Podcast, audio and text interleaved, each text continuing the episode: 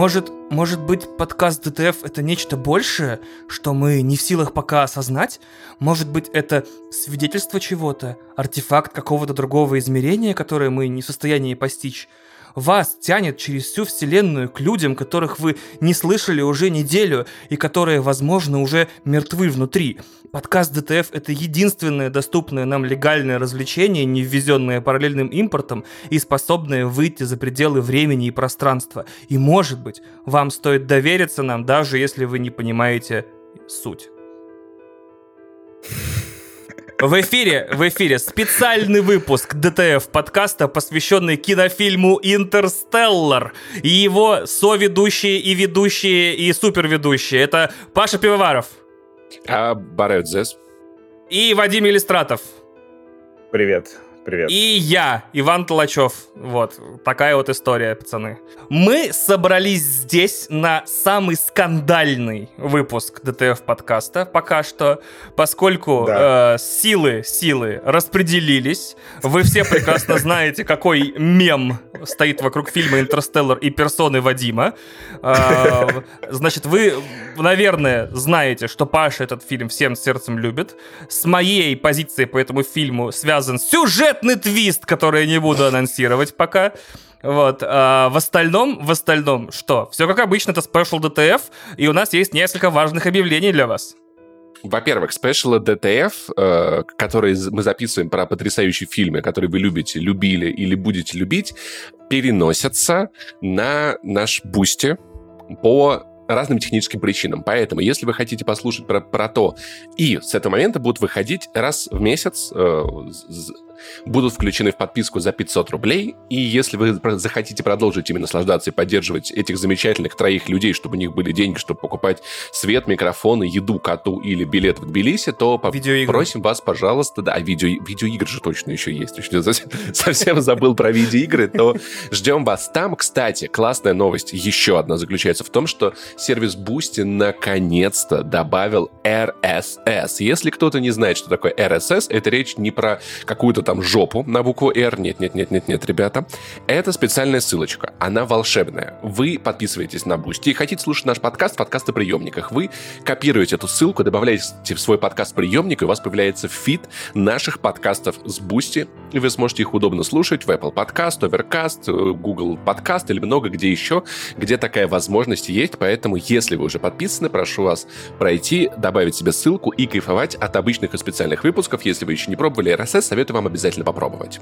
Разумеется, тут же я вступлю с тем, что RSS — это жопа RS, RSS. Вот, это первое, что я хотел отметить. Это, между прочим, задница римского бога войны. Ребят, это очень серьезное да. дерьмо. Во-вторых, то, что я хотел отметить сразу же, это на данный момент функция RSS в бусте реализована, как и любые другие функции в любых других отечественных сервисах, и она подсасывает вам файлы в плеер по названию файла. То есть на данный Без момент ужас да. ситуации в том, что нет никаких описаний, и наши файлы предыдущие будут называться типа 282 XL RS BB DTF Они будут называться именно так, как они залиты, ну типа там DTF 20, 26 XL, DTF 25 XL. Да, ну то есть мы... можно разобраться, это лучше, чем ничего, я считаю. С этого выпуска мы будем э, имена файлов, которые заливаем в Boosty, э, убеждаться в том, что они соответствуют названию поста в Boosty и выпуска подкаста подкаста в остальных сетях. Поэтому скорее присоединяйтесь. Мы очень ждем, во-первых, вас, во-вторых, вашу поддержку, потому что мы хотим ее чувствовать. Э, в-третьих, разумеется, ваши потому что вообще в текущих обстоятельствах не бывает лишним. Да, если у вас, конечно, есть такая возможность. Если нет возможности, расскажите про наш подкаст друзьям, поставьте оценку, позвоните маме, если нет возможности, знакомьтесь с теми, кто является нашим подписчиком, и тырьте у него его персональную RSS, и слушайте нас все равно, потому что, как бы, пиратство — это новая ли- лицензия.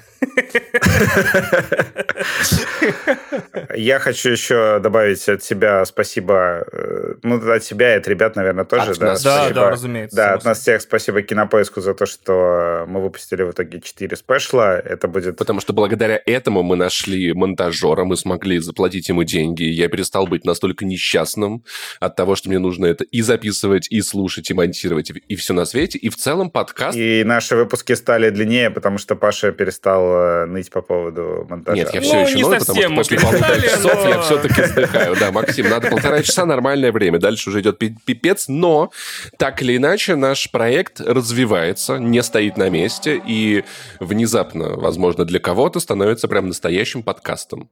Все больше и больше.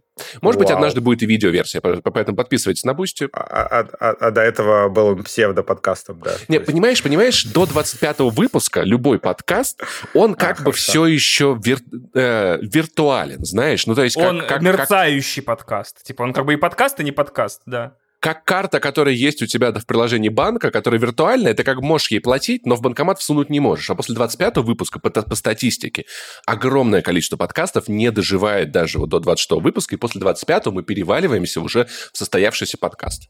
Вот. Я абсолютно не согласен с, статистикой Паши. На самом деле, мерилом того, запуска, запустился ли подкаст, является, как правило, 50. пятый выпуск. Да, вот. А. А 25-й, я считаю... Есть две точки по статистике, 10 и 25, это рубежи, через которые очень много, многие срезаются. Ну, говорит Паша, у которого 200 тысяч выпусков не занесли, и говорю я, у 232. которого 88 выпусков «Один дома» и 14 подкастов, которые я веду. Так, э, давайте э, В теме. ругать Нолана, что ли, да. В смысле, Давай. давайте хвалить Нолана. Классный. Организационная, организационная часть закончилась, да. Да. А, короче, ребят, Интерстеллар по-прежнему говно. Ну, то есть, Это, ладно. это оценочное суждение Вадима Иллюстратора. Хорошо. А, да, как не посраться, главное, в этом выпуске. пожелайте мне сил, пожалуйста, кто-нибудь. Да.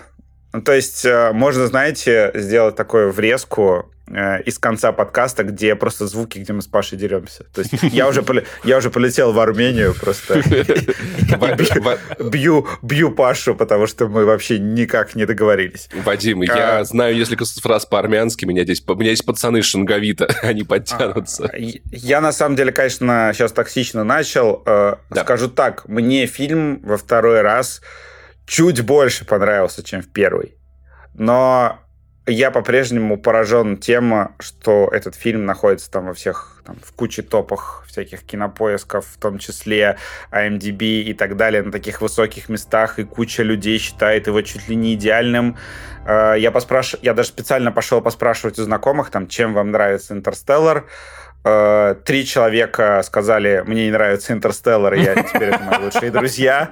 Да. А а остальные сказали... э, А у остальных были странные аргументы, там, например, «Я ревел», или там «Я ревела на, на этом фильме». Слушай, ну для меня это всегда показатель, на самом деле, для меня это всегда сам- самая честная метрика того, нравится мне произведение, потому что я оцениваю...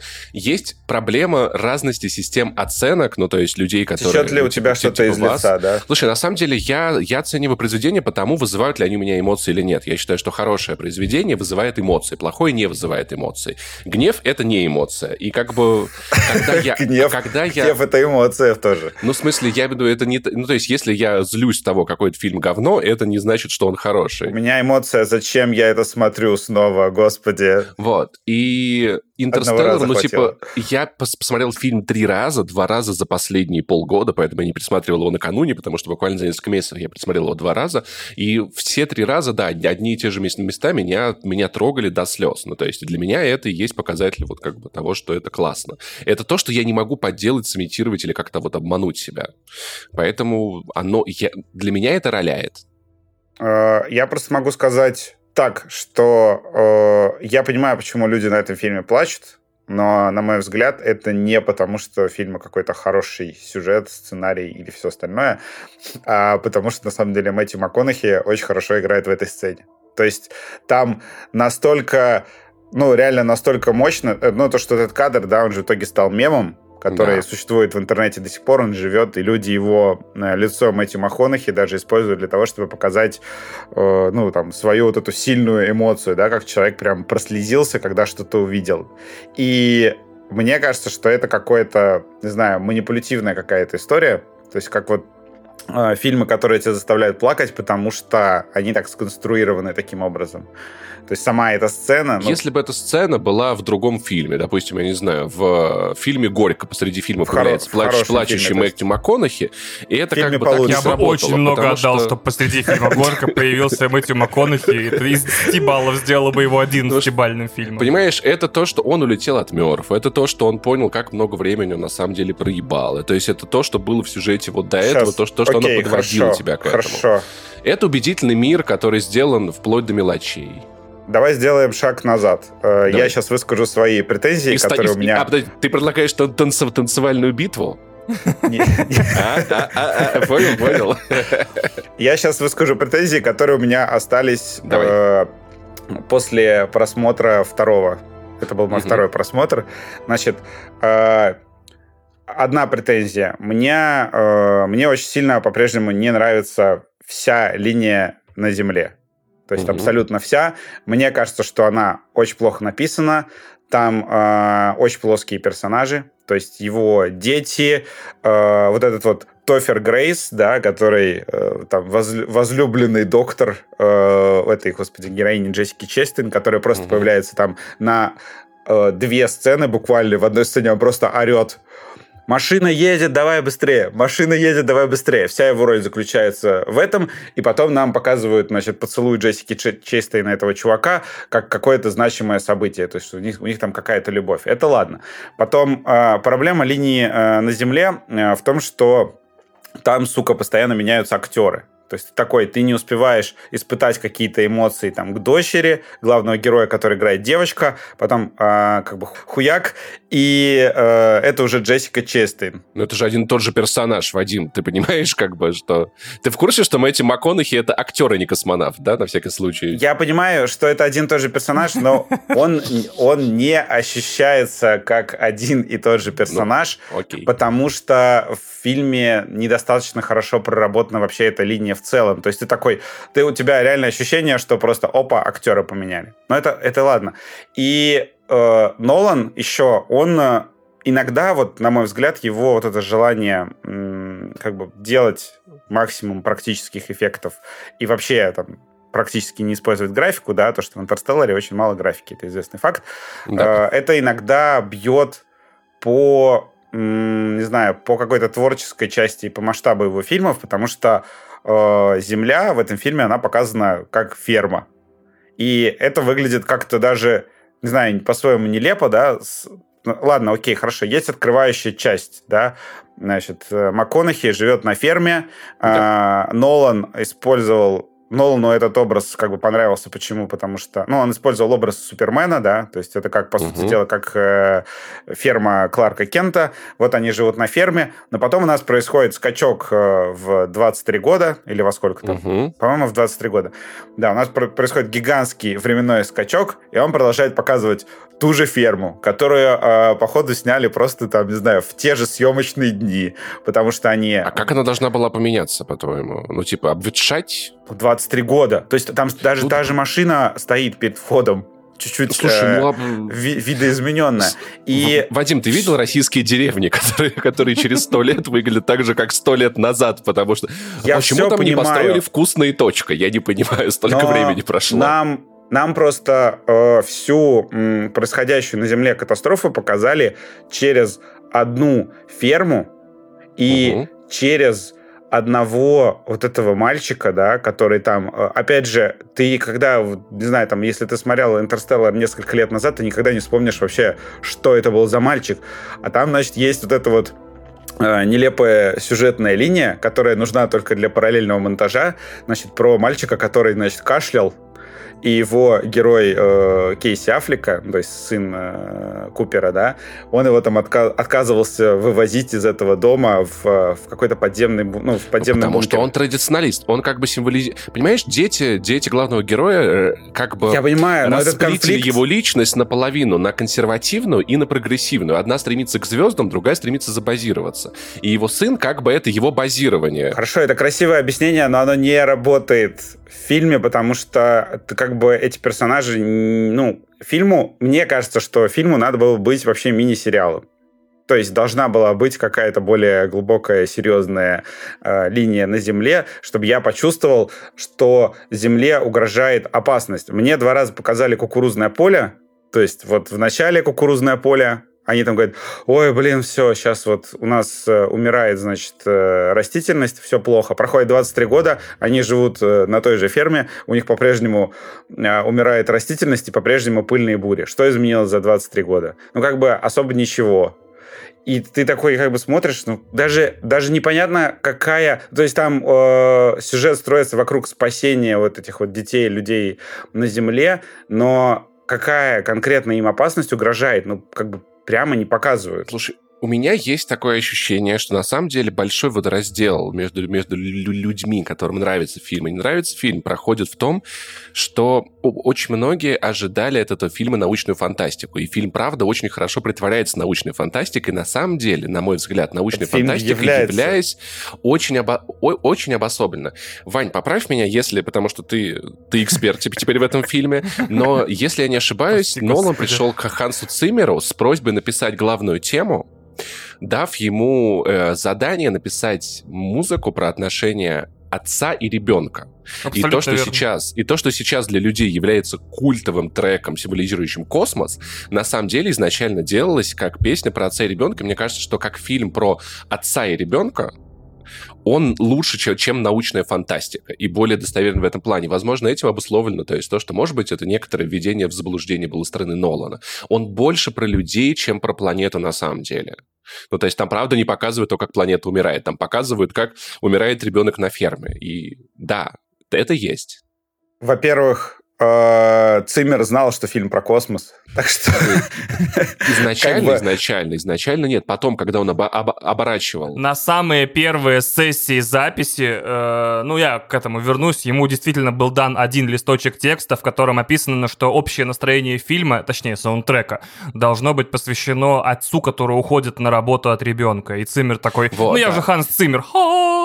И то есть main тем он сделал именно с этой мыслью, а потом обернул уже и аранжировал, да, под космическую тему. Но как бы основа всего этого лежит вот именно в этом, в этих ну, отношениях. Ну, во-первых, э, таким образом защищать фильм немного странно, потому что мне кажется, что чисто породный э, ну, вообще научная фантастика, она для чего существует? Чтобы э, нашу реальность, какую-то, не знаю, привычную нам историю, да, допустим, историю отношений там отца и ребенка, усилить э, многократно, не знаю, вынести в какой-то новый контекст, чтобы ты взглянул на нее по-другому. Ну, но, да. тем не менее, люди смотрят фантастику не для того, чтобы, не знаю, просто увидеть какую-то там другую планету и все по факту, или там увидеть черную дыру.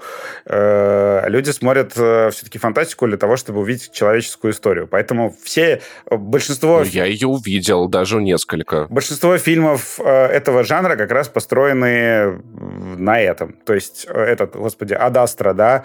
А, Адастра фильм про космос, но там Брэд Питт ищет своего батю, который да. там за да. хлебом ушел 30 лет назад. И у, у Брэда Питта проблемы с отцом. А, гравитация, да, э, человек э, да. переживает травму, а, потерю там, что, что-нибудь там, Дочери, ребенок, по-моему, умер. Да, а, Слушай, человек вот, переживает вот, вот, вот, вот марсианин только без этого обошелся, я так скажу. Окей, объясни, о чем космическая Одиссея Кубрика. О том, что нам всем пиздец, вот это вот я не понял. Я когда-нибудь объясню, но тут потребуется довольно много времени. Да. В общем, э, я к тому, что это абсолютно, ну, как бы, это логично, что Нолан э, здесь вокруг каких-то человеческих эмоций выстраивает. В общем, но тем не менее, тем не менее, мне кажется, что даже с этой точки зрения фильм недостаточно хорошо проработан, потому что недостаточно хорошо проработана э, линия на Земле э, и его дети как персонажи в целом. То есть они очень э, грубо достаточно написаны, и у Нолана есть характерная черта, которая меня больше всего э, раздражает в его фильмах, то, что все, сука, персонажи у него говорят как один человек. То есть э, у меня что в «Доводе», что в «Интерстелларе», что там в других его фильмах, у меня полное ощущение, что это, короче, сценарист просто транслирует какие-то свои идеи через э, людей, которые открывают рты на экране. То есть, если послушать там, а, как говорит Майкл Кейн, как говорит в этом фильме Мэтт Деймон, как говорит Энн Хэтэуэй, они говорят примерно одними и теми же, я даже не знаю, с одним и тем же с одними и теми же акцентами, с одними и теми же, не знаю, интонациями, даже лексически они говорят похожи друг на друга, то есть они не ощущаются вообще разными людьми зачастую. То есть у тебя ощущение, что, э, значит, тебе э, Нолан очень хочет тебе вот оттранслировать вот эти вот клевые идеи, которые у него есть. В фильме есть реально клевые идеи, э, конкретно, ну, как научная фантастика, потрясающая вот эта тема с э, гравитацией, да, с помощью которой мы можем отправлять сигналы там в, в прошлое. А потом вот эта вот история про пятимерных, э, ну, короче, людей из будущего, да, которые живут в пятимерном пространстве или которых э, время это всего лишь ну, то есть они могут конвертировать время в пространство. Вот mm-hmm. это все, это замечательно, это потрясающе. Шикарнейшая поднимается тема э, вот это выживания индивида, да, и, и, и общества, да, то есть, э, ну, как, как сказать шикарнейшая? Мне вот как раз вот э, очень хвалят все за это фильмы, сравнивают с «Матрицей», э, а то, что, да, Нолан поднимает эту тему, что если человечество хочет э, выжить и, не знаю, перенестись, например, на другие планеты, да, там, устроить колонию на Марсе, ему надо перестать мыслить о себе, ну, как бы перестать думать о себе. То есть э, вот э, нам показывают отца, который думает там про своих детей, но в то же время ему надо э, в каком-то смысле пожертвовать собой, да, ради будущего вообще всего человечества как вида.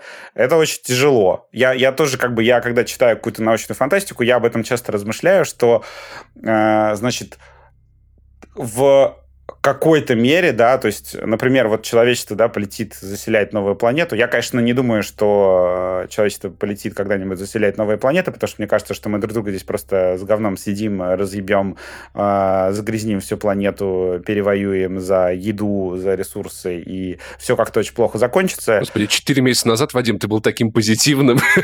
Я просто... Да, я думаю, что это все так плохо закончится, но тем не менее... Через три недели гипотетической ситуации, да, где люди летят, значит, э, покидают Землю, э, и там, например, мы будем лететь до какой-то э, планеты другой очень долго, и там будет такая история, что, например, на корабле, на котором люди будут лететь, сменится несколько поколений. И ты просто представляешь себе, что, значит, некоторые люди будут думать, что у них вот их как бы жизненного цикла, да, их времени угу. не хватит для того, чтобы, ну, там, пожить Слушай, у Рэя Брэдбери было такое, у, у него прям было произведение, да, про детей, которые, родители которых улетели много лет назад, и они родились на корабле, они вообще не знают, что они, откуда летят, куда, зачем очень то есть, обреченная. Да, то есть ты такой как бы, ты как промежуточный, э, ты промежуточное поколение, которое нужно только для переноса, там, не знаю, генетического материала, знаний и всего остального для людей будущего. Прекрасную которые Россию будут... будущего. Да,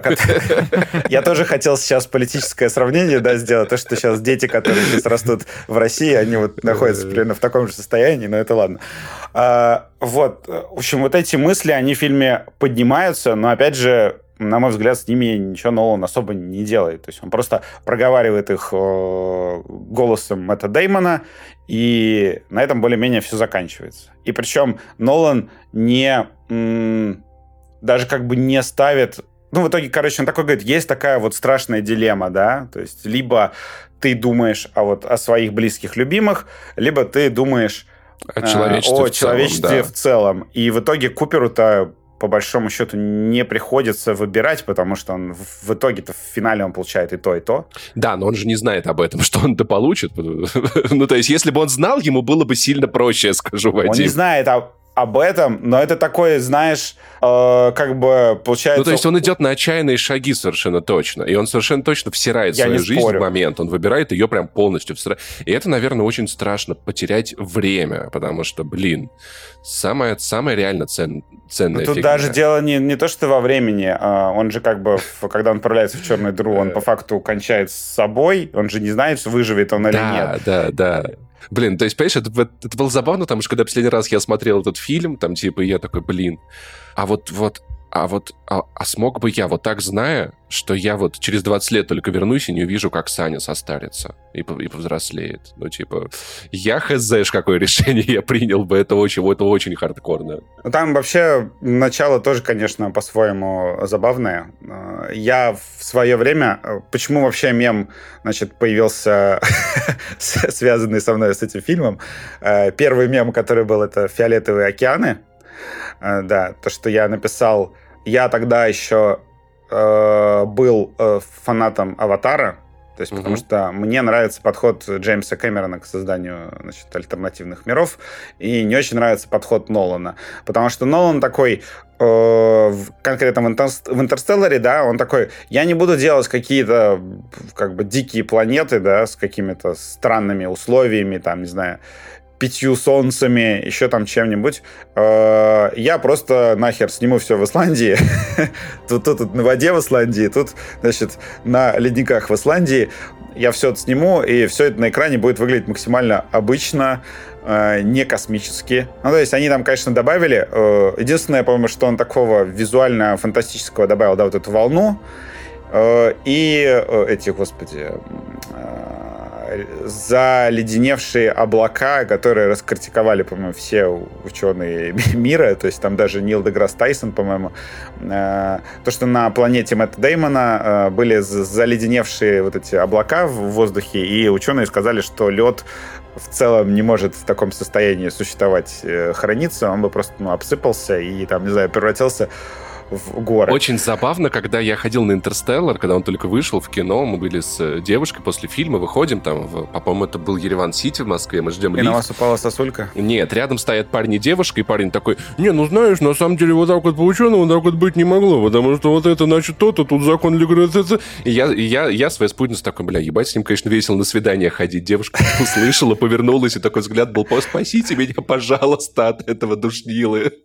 Такой удачи, малая. Удачи, счастья вам, здоровья, семейной жизни. Я, я тут не склонен душнить. Я, наоборот, Спасибо. жалею, что Нолан не пошел дальше, что он не сделал планеты еще э, более какими-то дикими э, и ебанутыми. Слушай, ну вот правда, есть такое ощущение, как будто вот у него не было этой задачи. То есть он реально снимал про папу, дочку, сына, все в, в космосе. И то есть это, это декорации, которые как будто бы не должны отвлекать, не знаю, от истории. Ну, то есть или, или, или не было цели, цели делать это интересным, и все было закручено вокруг вот э, отцов и детей.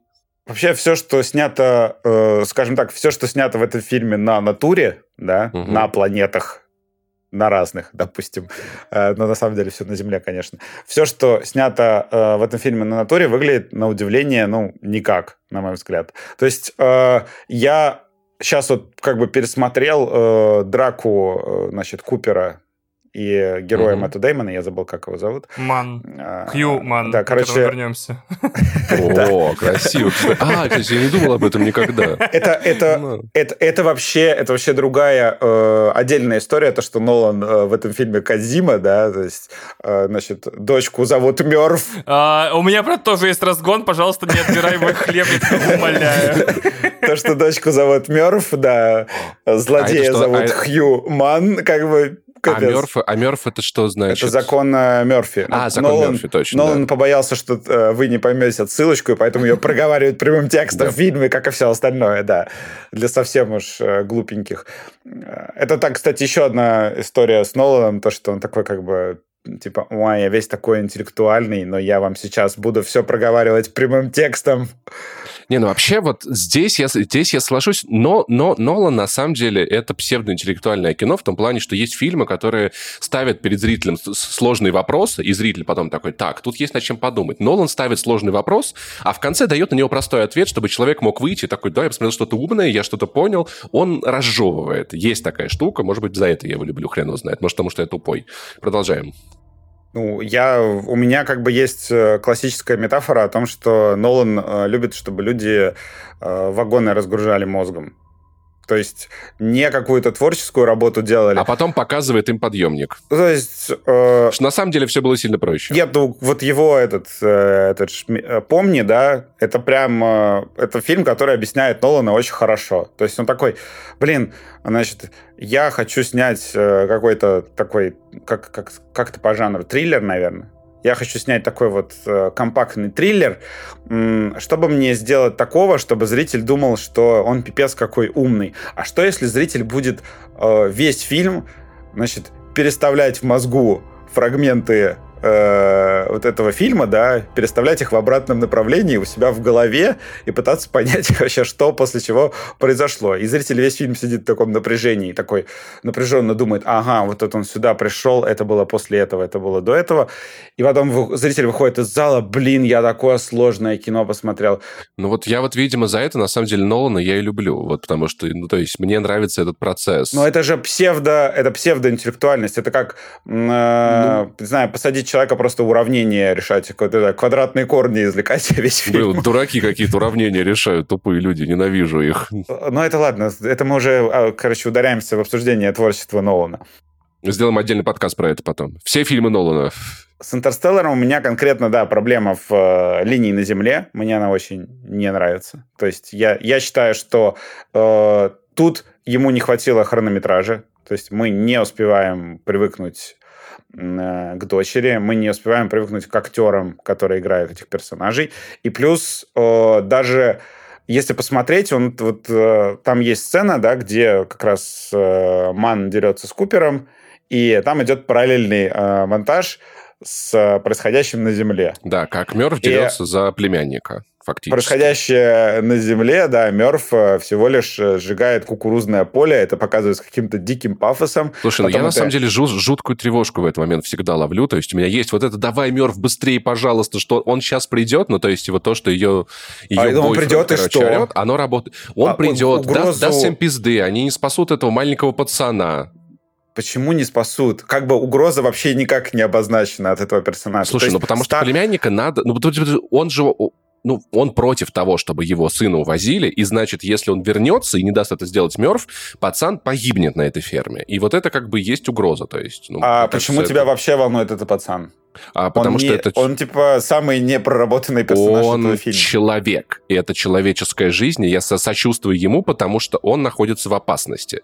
На это основании так не того, работает. что он находится... Ну, у меня работает, Вадим, я не знаю, у меня работает.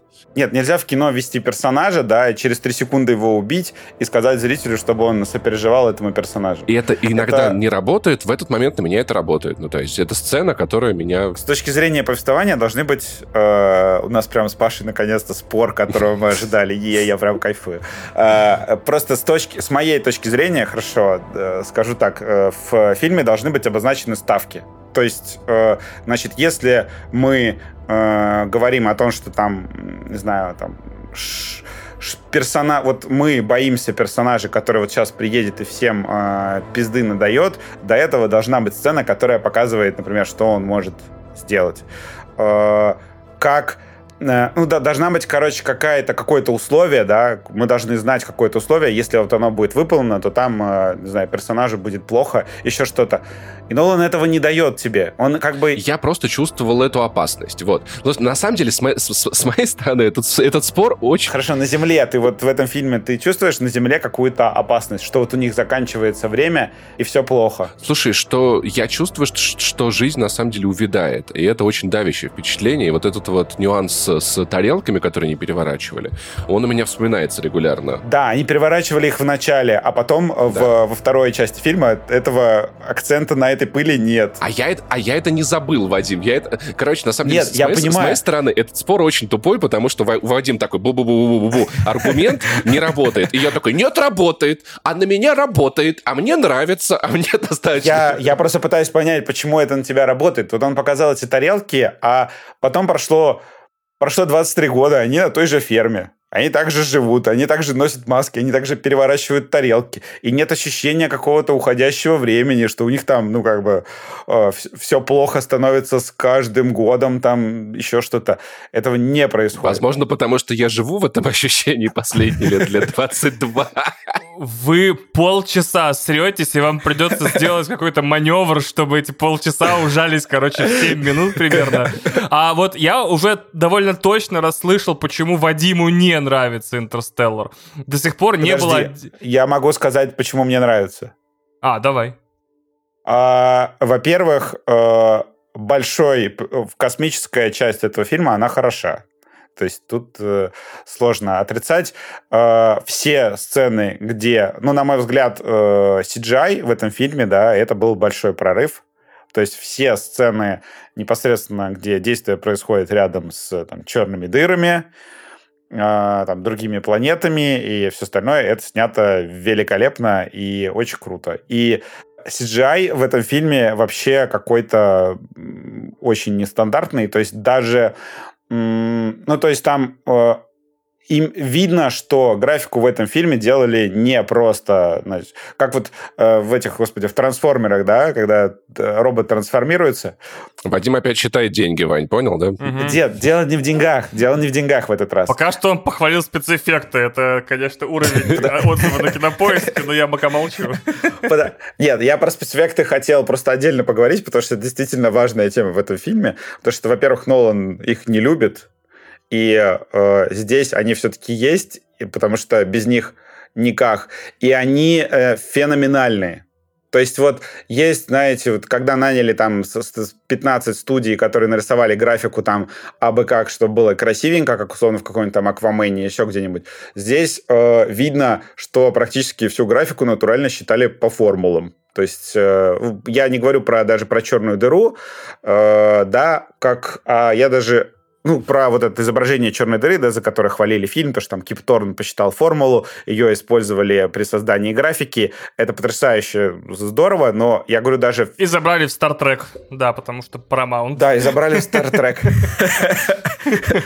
А, я просто... Да, кстати, в этом же, в Strange New Worlds как да, раз Да, я такой, о, знакомая моя родная! Я такой... Родной, сколько лет, сколько зим. А, вот. И я про другое даже говорю, то, что вот эта вот э, бесконечная библиотека, она тоже, по-моему, нарисована по каким-то навороченным формулам, и там даже сам эффект того, как она складывается, там вот эти вот, я не знаю, я даже не знаю, как это на научном языке описать, эти фракталы или что-то там, как она схлопывается постепенно, это выглядит... Блин, Вадим, я очень жду, что ты посмотришь Тора. ты, ты так приколишься. Это выглядит просто потрясающе. И ну, вот эта часть у, у фильма реально работает. Что э, мне чуть меньше нравится, чуть меньше нравится. То, что э, Нолан э, все корабли снимает э, в виде миниатюр. Да, с этим я полностью согласен, потому что, знаешь, корабль взлетает и такой а потом показывают его в космосе, он такой... Ты видишь вот эту бумажность какую-то, знаешь, как будто он из ПВА, блядь, склеен. Я такой, «Ну, вот это прям меня выбивает каждый раз Нолан... ненадолго из погружения в фильм. Но он просто, да, он очень любит миниатюры, и он же снимал финал начала, вот этот взрыв крепости, это была миниатюра. И он вообще большой любитель этой фигни. И вот он тот человек, который считает, что на экране не видно, что это миниатюра. Не согласен, я с ним вообще не согласен. Я так не считаю, потому что в «Интерстелларе» чувствуется игрушечность кораблей, особенно когда пересматриваешь там не в первый раз, а, как вот эти там, как сцепление происходит. А, мне по душе, наверное, все-таки, как это показано в других космических фильмах, типа «Гравитации», условно говоря. Даже, наверное, не только гравитации, да можно много примеров привести. Недавний фильм Netflix э, про этого, про лишнего пассажира на корабле. Много-много, на самом деле, хорошего кино про космос, где графикой, по-моему, достигнуто не знаю, достигнут лучший результат. У Нолана это как-то игрушечно, э, клаустрофобично, потому что... Причем клаустрофобично не так круто, как, например, в этом Фильм Шазела про Луну, как называется, я забыл. Он First Man называется, First Man. First Man, первый человек. В общем, там э, у фильма есть особый шанр, э, особый шарм, чем он мне понравился, тем, что значит, там показывают, что чувствует космонавт, э, сидящий внутри корабля, когда ты в такой просто в тесной коробке внутри гигантского космического корабля, и ты смотришь через маленький иллюминатор, там что-то мерцает у тебя страшно. И, ну, то есть это не то, что... Блин, и, и реально несколько, несколько миллиметров стали отделяет тебя от бесконечности. Вот этот момент меня всегда очень-очень пронимает и пугает. Да, и просто мы привыкли в научной фантастике смотреть э, на космос, э, вот эти там, не знаю, в том же Star Trek, да, они сидят перед гигантским окном, и они смотрят там на звезды, на вселенные, а на самом деле Нил Армстронг, он летел вот в этой, ну и там и Гагарин тоже, да, он сидел в консервной банке, смотрел через это вот маленькое оконце, и там э, большую часть времени вообще что-то мерцало, там какой-то дым, вспышки. Так и как, как я на это согласился вообще? Что за идея такая? Что за, что за дурак? Да, вспышки какие-то там. Нет, Гагарин не писался. Все, стоп. Он какался. Газовые облака. В общем, этот эффект передан круто. И я так понимаю, что Нолан тоже хотел это показать в своем фильме, поэтому там очень много планов, где камера крепится прямо на корабль. Но, да. по-моему, это ну, может быть, сработало для кого-то, но для меня не особо сработало. Там даже был акцент на том, что... Но они, правда, выглядят бум- бумажненькими. Надо делать, делать скидки. Да, они ориентировались еще, э, насколько я понял, на документалки, которые снимал IMAX, когда они отправляли IMAX-камеры в космос и показывали эти документалки, и там просто крепили камеры IMAX в космосе снаружи на корабль. И поэтому там, по-моему, этот который вращающийся корабль большой, они построили практически там что-то 5 к 1 в каком-то очень угу. большом масштабе, и прям закрепили на него камеру IMAX, и таким образом э, использовали. И плюс еще Нолан э, очень хотел, чтобы было в фильме натуралистичное освещение, поэтому я так понял, что он придумал э, Volume до того, как появился Volume, потому что в фильме часть э, графики проецировалась прямо на площадку, актеры ее видели, и на них там падал натуралистичный свет. Вот. То есть он пытался создать такой эффект какими-то там, значит, прибаутками и э, там, не знаю, моделями, закреплением камер и всего остального, но э, вот как вот в этом, господи, в «Темном рыцаре», в, ой, в последнем, в «Бэтмене», э, где он там, э, этот, господи, его летающий... Бэтвинг. Да, Бэтвинг показывал сме... Ну, там они, как показывали Бэтвинг, они ее просто закрепили на тросах и возили на машине по городу, а потом тросы убрали графикой. Значит, на мой взгляд, тоже выглядит мудово, если честно. Это выглядело нелепо, да. То есть э, в таких случаях я хочется сказать ну, что как бы, чувак, может быть, все-таки графика, потому что, ну вот, ну, ну, это, это лицензию надо на 3D Max покупать, на денег, ты что-то там... Вин... А там у меня комп не очень, это GTX хрен достанешь, меня Позови с собой... Косински какого-нибудь, который тебе сделает такую графику, что ее будет вообще не видно. И, или, не знаю, там, найми людей, которые делают графику к фильмам Ридли Скотта космическим. В общем, э, тут нам, ну, я думаю, что все равно фанатов у подхода именно Нолана будет много. То есть фильм все-таки с одной стороны, это выглядит хуже, чем большинство э, космических фильмов с, компьютерной графикой. С другой стороны, в этом есть определенный шарм. То, что да, он э, похож визуально на космическую Одиссею и там и другие фильмы прошлого, которые как раз тоже сняты там с миниатюрами, с э, такого рода эффектами. Вот. Тут, тут как бы у меня двоякое впечатление, но в целом я не могу его прям сильно ругать за это. Еще, конечно... А, ну, тут отдельная история, еще робот, да, то есть робот... Э, у меня сложилось ощущение, что робот у них по большому счету ну, не получился. Поэтому э, какие-то сложные взаимодействия с ним они э, аккуратно убирали на монтаже. То есть, когда он там где-то бежит, э, прыгает, еще что-то они показывают. Либо очень крупный план, либо как-то там обрезают. Э, когда он закидывает Энн в корабль, то есть они там тоже аккуратно очень показывают, лишь бы не показывать робота. Блин, ну, концепция робота очень прикольная. Мне понравилось чисто, как он такой превращается в эту крутилочку и все такое. Да, я я не знаю, у Вани про это есть или нет, то что там... Э, Мне кажется, на самом деле, это, это обелиск из космической Одиссеи, если честно. Это была тонкая отсылочка.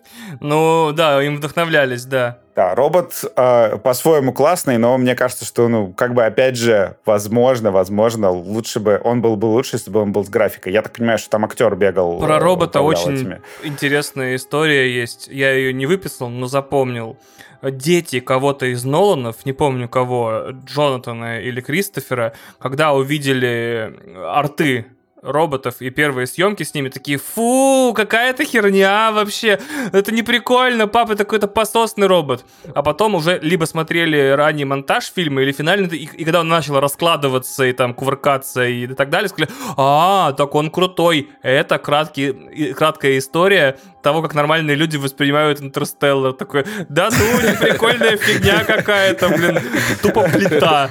А потом такие, блин, крутой фильм. Но вообще, согласитесь, вы, вы, вы, вы, наверное, тоже иногда мечтаете, чтобы у меня была кнопочка, можно было сказать, Паш, уровень юмора до 25. Да. Нет, Паша, кстати, все время хочу я весь фильм... уровень юмора 200. Может, ты начнешь а, а нормально а получается 300 почему-то. Я весь фильм об этом думал, кстати, да, то, что оказывается... Я, кстати, просто финальная, ладно. Ну, то есть я на самом деле еще, могу, еще, еще очень долго могу рассказывать. Так у нас еще финальная часть он, подкаста после всего. Почему, этого, да. почему он мне не нравится, да, потому что там фильм не кажется мне цельным, мне не кажется, что сюжетные линии в нем равносильны, мне не кажется, Может, персонажи он... не развиваются? Что, что, да это как бы это, это уже... Так в фильме есть сюжетная дыра, понимаешь? Вообще натурально, типа, литерали прям дыра в а, сюжете, понимаешь?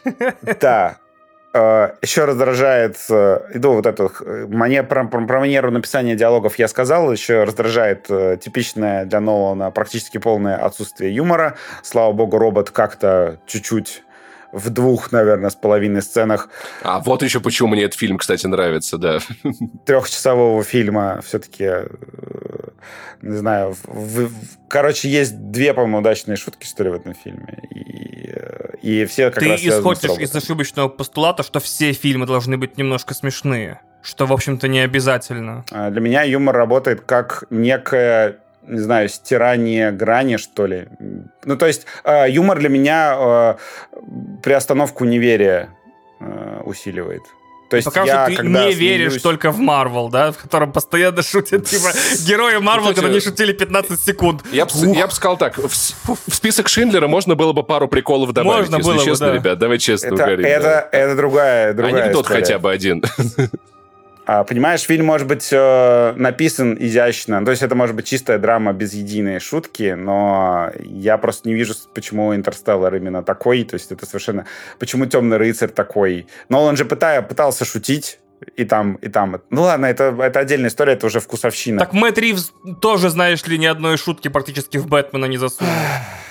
Кроме это там минус, совсем каких-то, да. Э, это, это большой минус. Потому что ладно. Бэтмен не про ваше клоунское, марвеловское хихихаха. Бэтмен это, блядь, драма. Это надрыв. Там что-то должно быть. Хотя в комиксах они есть, это правда. А, Хорошо, Давайте это, вот я это внезапно не... поверну разговор об этом фильме на 180 Давай. градусов. И, и как бы, я в восторге, пацаны. Я в ахуях вообще. Я просто посмотрел один из я лучших фильмов, которых, которые я смотрел в своей жизни. Жалко, что, как и в случае с другим фильмом, к которому имеет отношение Кристофер Нолан, это «Человек из Сталина». Вот. Э, мне понадобилось три просмотра, чтобы проникнуться величием. Это у меня популярный симптом. Я иду на фильмы с уже нарисованным фильмом в голове и очень злюсь, когда эти картинки не совпадают с тем, что я вижу я на экране. Я все еще жду подвох.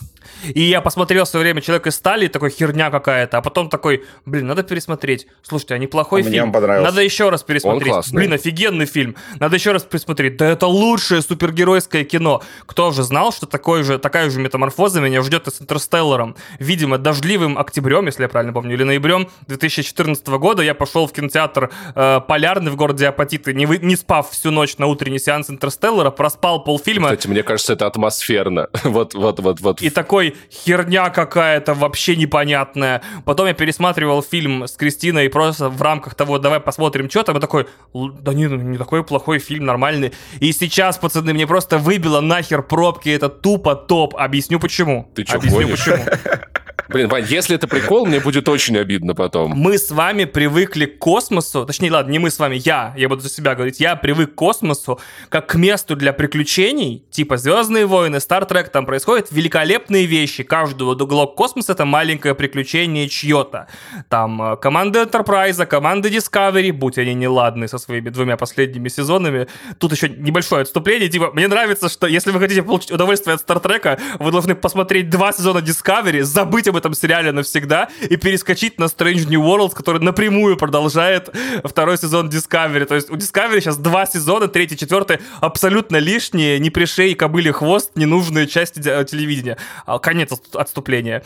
И я такой, и, или к месту смертельной опасности, типа за каждым, за каждой звездой, за каждой туманностью нас ждет смерть мгновенная и безразличная, потому что космос настолько большой, что он не может волноваться о каждом из нас. Это чужой хотя бы, неважно, что там еще, гравитация, типа сколько людей могут убить тебя, даже когда ты близок к родной планете, а уж когда ты от нее далек, этот список пропорционально увеличивается. Или живое, например, кстати. Нолан, да, живой еще, например, да, офигенный фильм, кстати. И офигенный. Нолан такой, типа, а что если космос — это вообще другая вещь? Это и не приключение, и не смертельная опасность. Я к этому вернусь в конце своего блока. Э, и вообще, я понял, что я вообще с Ноланом как будто до этого разговаривал на разном языке. Типа, я такое кино должно транслировать мне ощущения и эмоции, немножко самой играть, там, э, как вот, например, последний мой любимый фильм на данный момент «Все везде и сразу», как-то вот намекать или подсказывать мне ответы на мои собственные вопросы о вселенной. Вот, это важно запомнить. А Нолан, мне казалось, всего этого делать не умеет, потому что для Нолана и Ноланов обоих каждый фильм это такой, э, не знаю, 18-уровневый по граниям кубик Рубика, который они первую половину фильма разбирают, запутывают сами себе, а вторую половину собирают как надо. И качество фильмов Нолана до сих пор для меня измерялось именно так – что вот насколько изящно, насколько, в какое количество каких красивых ходов они этот кубик обратно скрутят. То есть, по сути, качество фильма не имеет ничего общего там с тем, как он снят, как он написан. Важно только, чтобы кубик-рубик красиво в конце собрался. То есть, да, это тот жанр кино, который я так ненавидел. Это кино для математиков и инженеров. Типа, да, вот тут он запутал, но там на собственные вопросы нашел изящные ответы. Потому что смотришь «Интерстеллар» в первые разы или ненавидя его такой, персонажи настолько формалистские, что человека зовут человек типа human, э, да. human. Э, миры формалистские. Он такой, тупо нахер ледяная планета и планета с водой. Типа он такой, ну какой, э, какой элемент Еще наиболее... Третья, какой раз. элемент наиболее распространен во Вселенной? Водород. Что из водорода может получиться? Как он, блядь, называется? Он водород. Он рождает воду. Значит, у нас будет два мира наверное, в, в исходном сценарии был еще паровой мир, но он такой, нет, только лед и вода, типа. такой, I don't give a fuck, у меня будет ледяной мир и водный мир. Все формалистское, все, по, все вот чисто ради того, чтобы запутать, а потом распутать собственную историю. Все. Но это оказалось не означает, что формалистское кино должно быть плохим. Потому что на самом деле через свой этот математическо-формулистический, формалистско-конструктивистский подход Нолан реально разговаривает с тобой о твоей душе. Я такой, бля, я смотрел Интерстеллар в третий раз и такой, я вспомнил, как я жил в Вильнюсе, мне было, по-моему, 4 или 5 лет, и у меня мама, э, чтобы, ну, нашу маленькую семью, изменяя и ее, прокормить, брала вторые смены на работе. И она уходила, а это уже позднее время суток, темное, ее не было дома. И эти вечера очень длились долго, потому что мамы не было дома. Повторяю, мне 4 года или 5, я не особо много дома когда-либо оставался. И самое прикольное было, что я привык к тому, что она из-за поворота во дворе выходила в районе 9.00.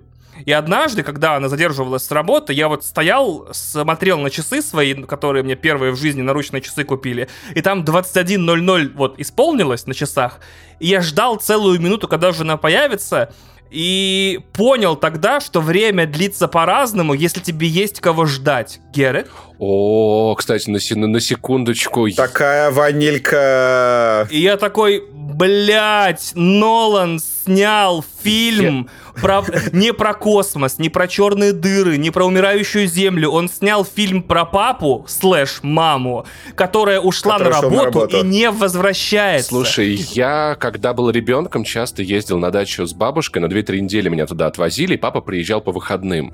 И я помню, как каждую пятницу это был ритуал, начиная часов с 5, я ездил к э, началу улицы дачной и ждал, когда папина машина появится из-за поворота, по много часов рассматривал каждую машину издалека, это та машина или не та машина. И очень, конечно, был печальный день, когда папа не приехал. Мобильников еще не было, всего не было. И я прям сейчас прям...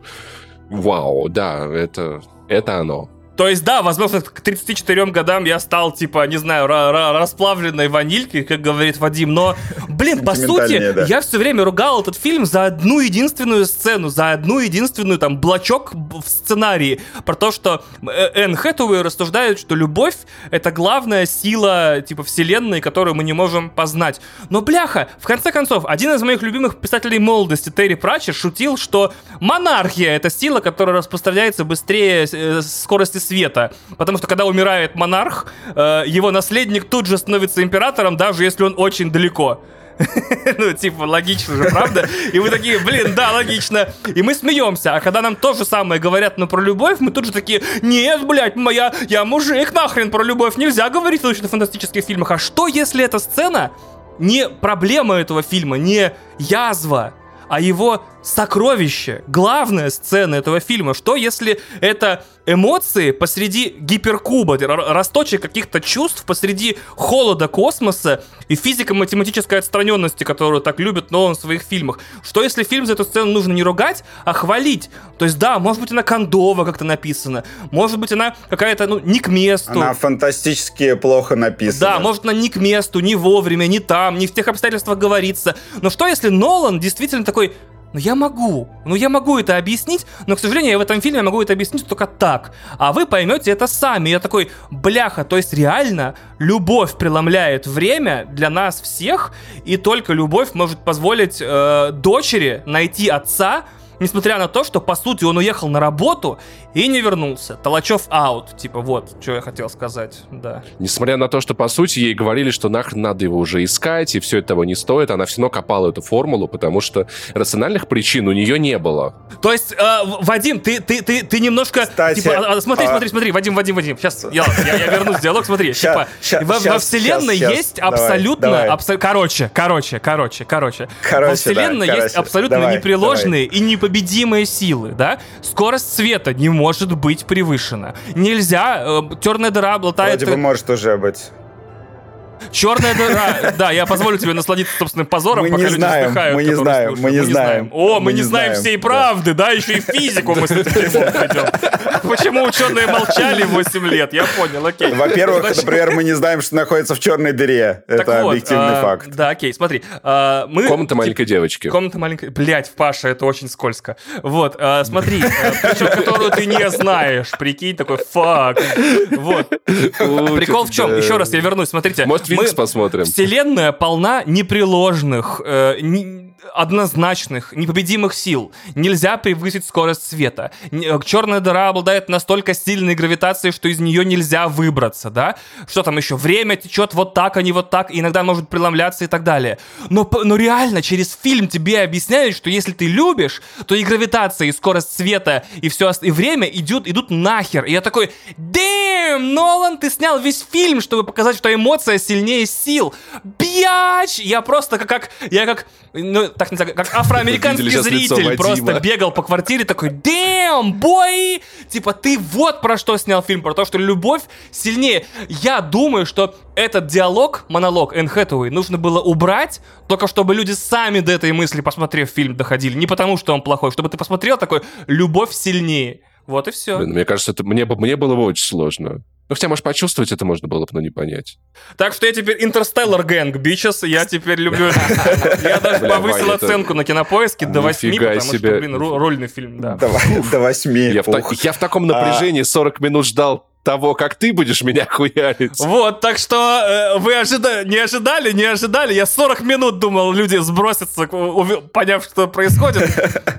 Я думал, Вадим передумает, не ты. Вау, вот, вот это, ладно, вот это поворот. А я такой, типа, ну, это не лучший фильм во вселенной, есть к нему, конечно же. Я, я, я не передумал, э, я причем согласен с Ваней.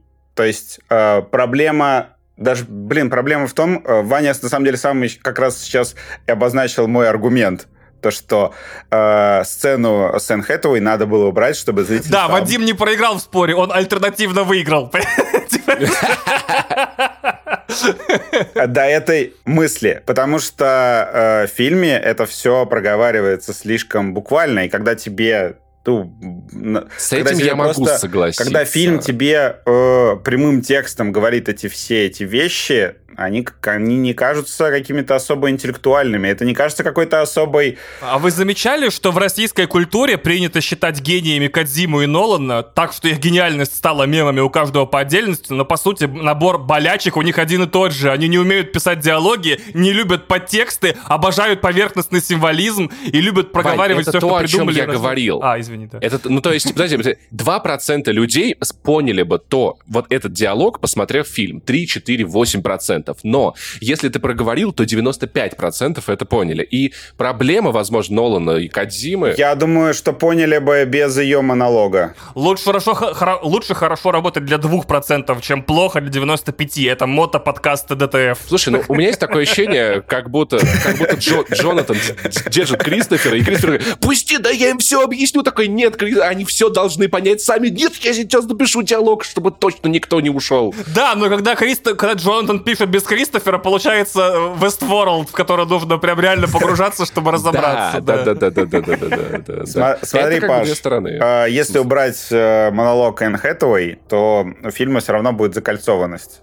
То есть, э, и он в итоге будет коммуницировать со своей дочерью, дочерью в роли призрака и брать за ручку Энн Хэтэуэй и так далее. И ты все равно придешь к этой мысли, даже если ты очень-очень глупый, но тебе еще на всякий случай прям, прям прямым текстом это проговаривают еще раз. И причем это проговаривают, жертвуя э, по сути дела, репутации персонажа, да, то есть сидит такой ученый и говорит, что «О, сила любви!» Да, типа, это знаете, как ученый по фамилии Хартман, живущий рядом с ручьем, э, озером в форме сердца, который дает лайки постоянно тебе, и у него проблемы с сердцем, а, который при этом сердце игры.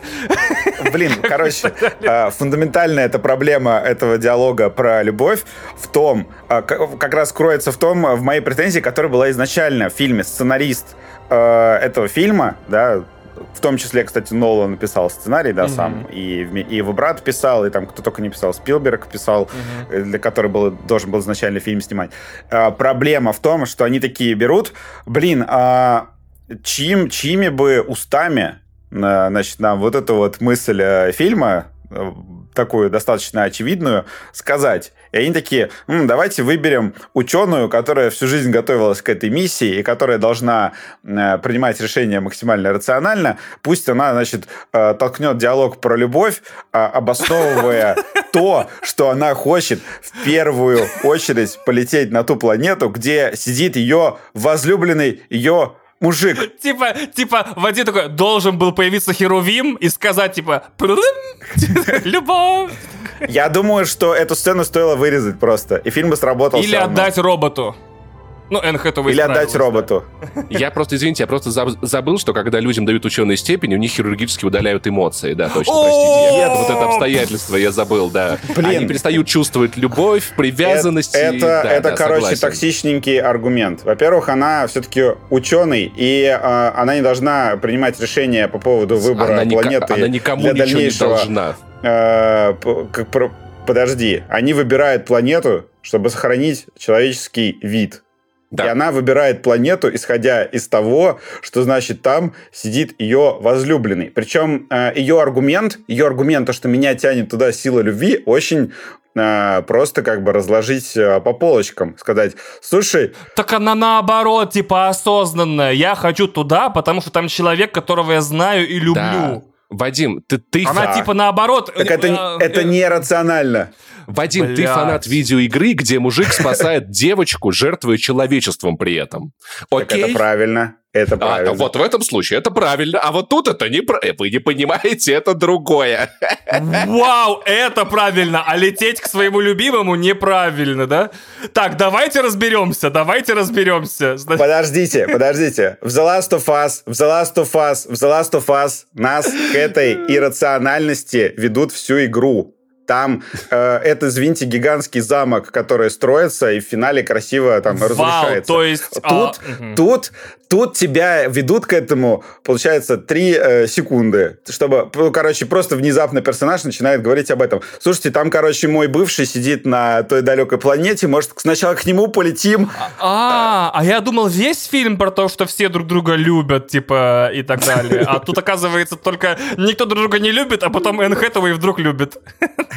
Этот, этот, это, он весь фильм про это, но этот монолог, он просто как бы проговаривает суть фильма тебе в лобешник, э, и он, ну, как бы с точки зрения... Да, он иррационален полностью. И непонятно, почему вдруг она стала так резко иррациональна. Что с ней такое произошло? А, потому что она все это... а, Это произошло тогда, когда она поняла, что надо выбрать одну из двух планет. Она думала, что она по-любому его увидит. И в тот момент, когда она понимает, что сейчас есть вариант никогда в жизни больше его не увидеть, в этот момент у нее вкратце включается. Потому Да. что, а что и до этого дергаться? Они же точно к нему Ну, полетят, все в порядке. Это, это ее точка зрения. Ну, то есть, блин, д- говоря даже о любви, да, там вот эти вот разборы идут, а, очень смешные разборы этого фильма, да, «Интерстеллар», это что является ли любовь какой-то силой во Вселенной, да? Э, Мгм. Получается так, что в каком-то смысле, если вот э, могут ли любить друг друга, там в фильме говорят, что «но мы любим мертвых людей», а могут ли любить друг друга два мертвых человека? Нет. Поэтому, поэтому, как Какой бы... странный ну, панч. Ну ладно, допустим. Э, это подводка еще к панчу. А, Могут ли любить э, друг друга два мертвых человека? Нет, потому что, ну, любовь умирает вместе с ними, э, получается. Ну, Так. если вот в замкнутой системе у Так, нас два так. человека любят друг друга, Ага, они оба вакуум, умирают, и они уже больше... люди, так, да. Э, э, Они, да, и, и- как бы, и там, не знаю, допустим, о них никто не помнит там и так далее. Вот, они просто вот оба умерли, э, и любовь между ними пропала. Почему? Потому что любовь это все-таки, это не сила, да, это какая-то человеческая эмоция, которая живым человеком, пока у него эта эмоция есть, она им движет, и он что-то делает. То есть с, с эт- с этой точки зрения. И Энн Хэтэуэй такая говорит, то, что моя эмоция, которая живет внутри меня, это, блин, сила, ну, которая как бы... В общем, короче, мое, мое субъективное должно стать объективным для вас всех. И это как бы, ну, это для ученого это супер странно. Подожди, учитывая то, что в этот момент они выбирают между двумя потенциально одинаковыми планетами, ну, как бы, мне кажется, поч- а почему- У почему одной данные лучше. У одной данные лучше, а на другой ёбарь, понимаешь? Да, но при этом они уже были... а, понимаешь, но до этого они уже были на одной планете, где данные были прям заебись. И как-то не очень получилось по итогу. И как мне кажется, Ман компрометировал, на самом деле, данные в этот момент. А, и в целом, понимаешь, а если бы она не угадала? То есть, смотри, у тебя этот, как его, а, ошибка выжившего. То есть, э, хорошо, ты посмотрел фильм, и ты знаешь... Так суть-то в том фильме, что как бы мы ни росли, до чего бы мы не дотягивались, до звезд, до чревоточин, до черных дыр, мы будем оставаться людьми, которые, а, любят, б, врут. Вот и все. Ну, как бы, ну вот такая фигня. Так Типа, это можешь- супер, это же супер очевидная мысль. Это, короче, нет. Так вот никто, смотри, бля, хочешь такой- неочевидных мыслей? Вот тебе там, не знаю, какой там, югославский артхаус, блин. Э, Бананы тоже апельсины, блядь, э, мысль фильма. Это, это трехчасовой фильм, который, э, значит, объясняет мне э, с таким, э, значит, натужным пафосом, э, громкой э, музыкой. Ты его сам себе Да. придумал. Нет там никакого Хорошо, хорошо, натужного трёх- пафоса. Хорошо, хорошо. окей. Паша отдыхает, А. смотри, Паша такой, фух, тебе let them fight. слушай, я- Такой. Я думал, у меня сегодня будет плохое настроение весь день после этого подкаста, а сейчас мне как-то повеселело. трехчасовой фильм, который э, 2.47. тебе пытается Хорошо, который пытается донести... Это я еще занудничаю. Который пытается донести до тебя ту же самую мысль, которую произносит а, повар из фильма «Глубокое синее море», которого играет этот рэпер. Я не помню, как его зовут. Я- я- я, кажется, Он там в фильме он там в фильме говорит, что, значит, когда у тебя э, в руках горящая сковородка, время тянется так, а когда у тебя в руках горящая красотка, время тянется по-другому. И буквально эту фразу мы растянули Какой просто на странный у тебя в голове архив цитат вообще, офигеть. Я, я хорошо Типа запомнил, я просто... море, там, я, значит, о- я очень любил этот фильм, и буквально Нолан э, просто весь э, три часа тратит на то, чтобы сказать то же самое, но по-другому. Блин, пипец, люди иногда, оказывается, в фильмах говорят одни и те же вещи в разных. Да, LL Cool J, прикинь, угадал, нифига я умный, вообще. LL Cool J, да. Да блин, э, я же не говорю, что э, это плохо, просто, на мой взгляд, э, еще проблема, моя проблема Интерс- Интерстеллара в том, что э, все люб- э, люди очень любят писать, что это интеллектуальный фильм. Это не Да. интеллектуальный фильм. Тебя Вообще, должно в последнюю числе- очередь волновать, что там люди пишут. Правда, серьезно. Потому что интеллектуальный — это размытый маркер. Это размытый маркер. Типа, интеллектуальный — это который... э, это фильм, перед которым тебе друзья не советуют а, выключить мозг. Значит, вот, это интеллектуальное кино. Это очень размытый маркер. Да Винчи Коуд, как он там? Код Да Винчи интеллектуальное кино для многих. Я что, должен в этой системе... Это не интеллектуальное кино. Э, о-хо-хо-хо-хо. Надо код да Винчи следующим фильмом выбрать. Или пес да Винчи лучше, давайте. Хорошо, хорошо. э, давай, давай, давайте, короче, э, инт- интеллектуальность фильмов обсудим. Мне кажется, интеллектуальный фильм, э, сейчас будет хот-тейк, это О, фильм, в да. котором ты должен хоть что-нибудь, вообще хоть что-нибудь додумать, но Нолан тебе в «Интерстелларе» не оставляет шанса Да я вон тебе сколько этого. всего додумал. Ты спрашиваешь, я тебе додумываю, а тебе не нравится. Нет, ты неправильно додумываешь. Так э, Вадиму не нравится, потому что не он додумал, а ты. Если бы он додумал, то ему понравилось. А, Хорошо, тогда ладно. Мне не, мне не нравится, мне не нравится э, не, не то, что не я додумал, а то, что мне не- даже не дали додумать. Мне Энн Хэтэуэй такая, типа, сейчас я вам, короче, на первом часу перескажу весь смысл фильма, чтобы ты потом спокойненько два часа еще смотрел. Мы сейчас столкнемся с идеей, что голливудские студии не выделяют 400 триллиардов долларов на бюджет фильма, в котором зрителю еще нужно какую-то работу совершить, чтобы его посмотреть. Понимаешь? Это понятно. И 700 миллионов долларов он бы не собрал бы, если там дохера нужно было бы думать. Минимальный шажок, понимаешь? Вот Ну, в гравитации Вадим, же. не Минимальный шажок для тебя, буквально огромный шажок для всех остальных зрителей. Вадим, Смотри, гравитация, гравитация, успешный фильм. Там же не объясняют его э, смысл прямым текстом. да, но мне кажется, он там как-то сильно более на поверхности Ну, то есть, когда- планеты, на орбите. Когда э, там Сандра орбите, Буллок, да. Сандра Буллок вместе с лягушками, как э, первый этот, как его, первая земноводная выбирается на берег. Так, бляха-муха, так там весь фильм реально упирается в одно слово, типа, научись отпускать. Типа, несмотря на то, что мне очень нравится, что весь фильм про то, что научись отпускать, но героиня Сандры Баллок все время за что-то держится. Я такой, типа, очень странный фильм, типа, научись Ну. отпускать, но она все время за все хватается, то есть. Но ты не можешь научиться отпускать, не хватаясь, Ваня. Там еще экологическая тема про то, что планета наш дом, и мы должны ее беречь. И то, что в космосе пиздец как опасно и так далее. Там много мыслей, которые не И проговариваются что русская космическая текстом. программа вот такая вот, может убить Сандру Баллок случайно. Это вообще... Да это шутки шутками. Э, там как раз, там есть подтекст. Понимаешь? Вот, как бы в, в Интерстелларе подтекста нет. Потому что Куарон умеет работать под текстом, а Кадзима и Нолан нет. Нет, да. То есть это вот как бы, опять же, подводимся к тому, да, то, что Кади... Да, все правильно. Мы сравниваем Нолана с Кадимой, ура, наконец-то. Причем э, Кадима не, мне, мне почему-то все-таки нравится. А, я, мне, нрав- мне нравится Кадима. Почему? Потому что он все-таки умеет э, в постановку. Вот конкретно прям, не знаю, там, экшн-сцен, э, не знаю, кат-сцен, еще чего-то. А как ставит Нолан экшен, э, вообще экшн-сцены мне очень не нравятся. Мне все время кажется, что это сделано как-то хал- халтурно-топорно. Начиная от драк в Бэтмене, где видно, что там просто кулаки не долетают до лиц э, очень хорошо в кадре. И вот эти вот все какие-то мелкие косяки, игрушечность Интерстеллара, э, драка... Потому что Бэтмен не про то, как надо бить, а про то, как нужно вставать после ударов. Вадим, ну ты не понимаешь вообще, ну прям, Слушай, вот мы сюда тоже ставим этот звук э, сволочи цитатой. Я настаиваю, чтобы это больше никогда не повторялось. Это мне не нравится. А- а, Мемы и отсылки. Вот, нет. А, люди, мы- люди не знают, потому что, потому что это было в платный допол- дополнительный чатик с новым подкасту, да, вот вам причина слушать.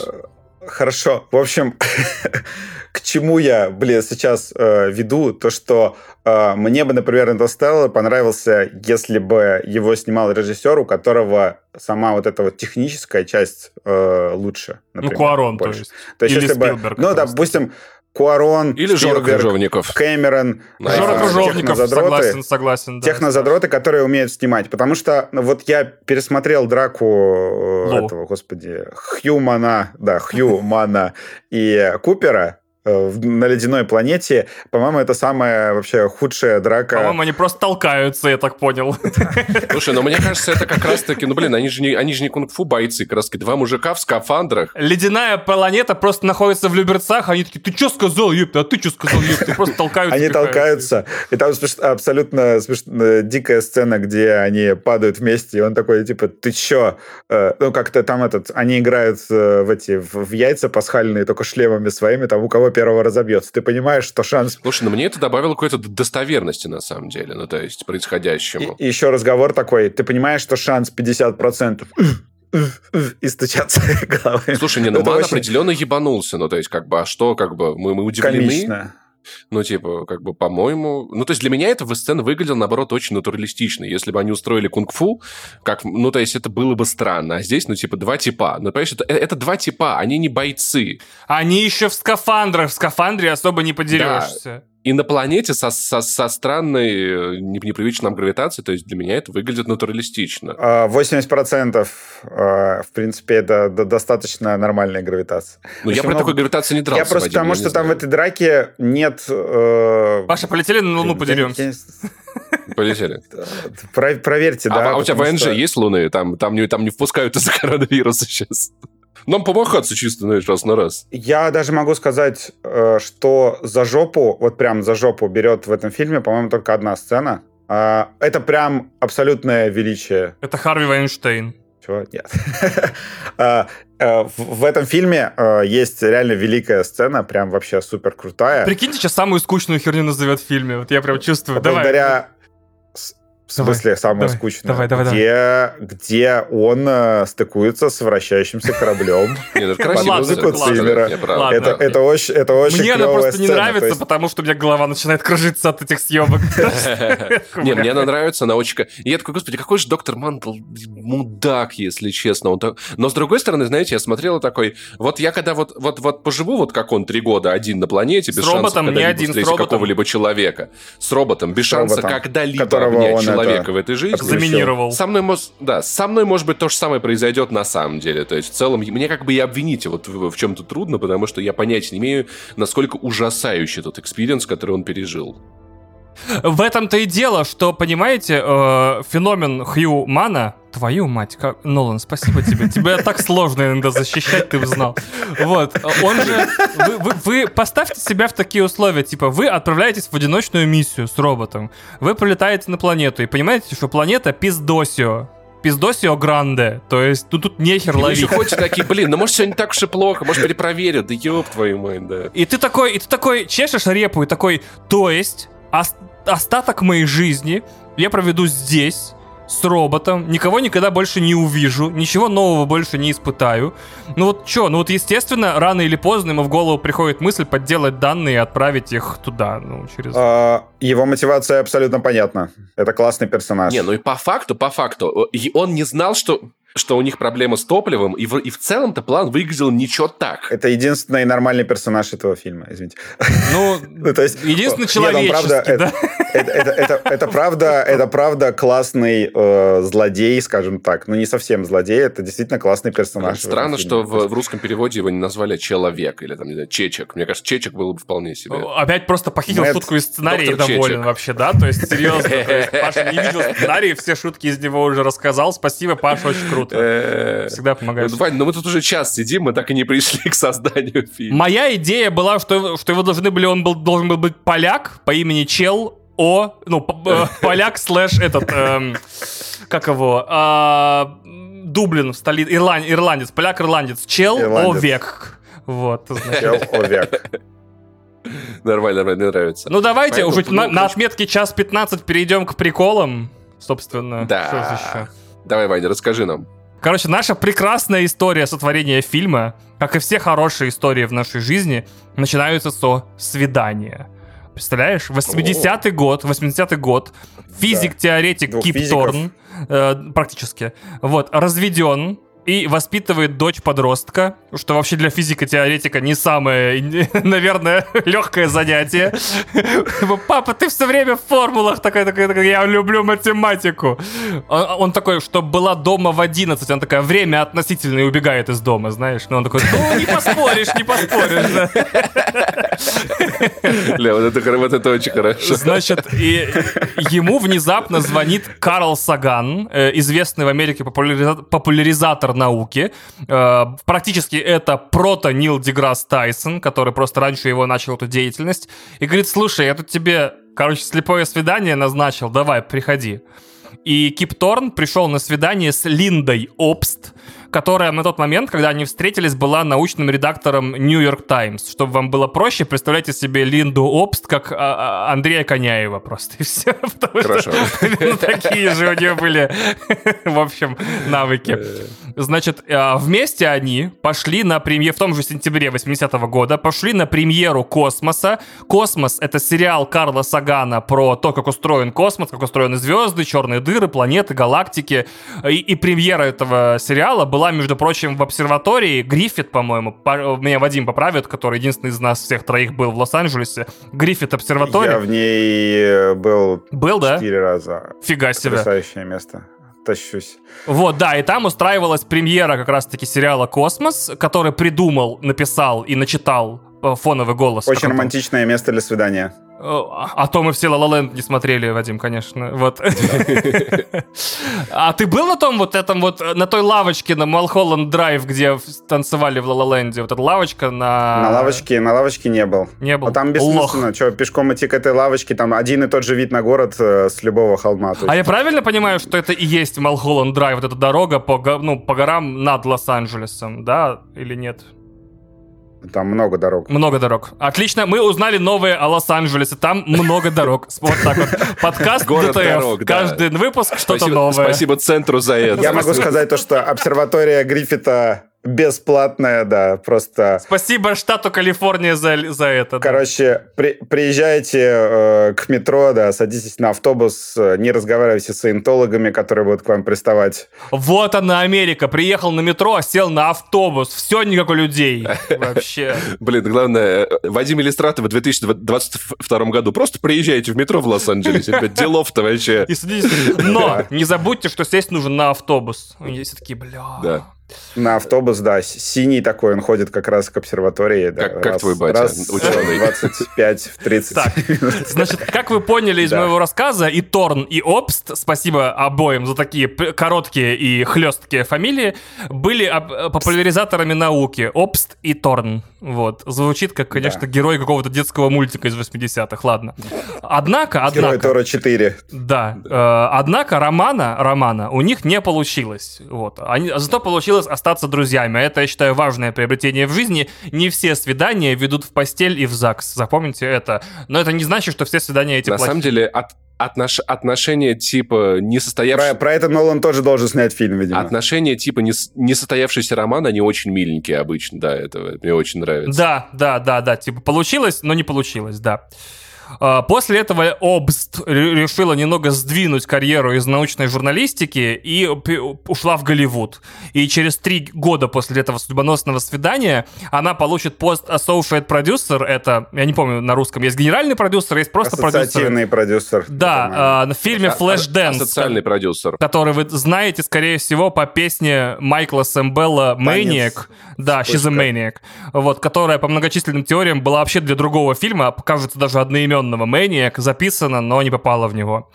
И, как вы прекрасно понимаете, их отношения на этом не закончились. Через аж 17 лет после своего первого свидания, точнее, чуть-чуть меньше, через 15, примерно 16, их снова судьба свела вместе. В 97 году вышел фильм «Контакт», один из моих любимых фильмов про космос, в котором, сука, нет космоса практически.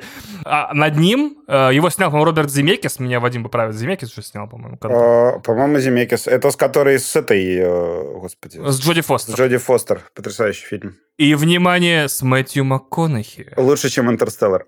Я дам вам, пацаны, задание, потому что я так и не справился с ним. Вы не могли бы найти мне хоть какие-то пути связи с фильма с Вином Дизелем, чтобы мы продолжили нашу миметическую историю?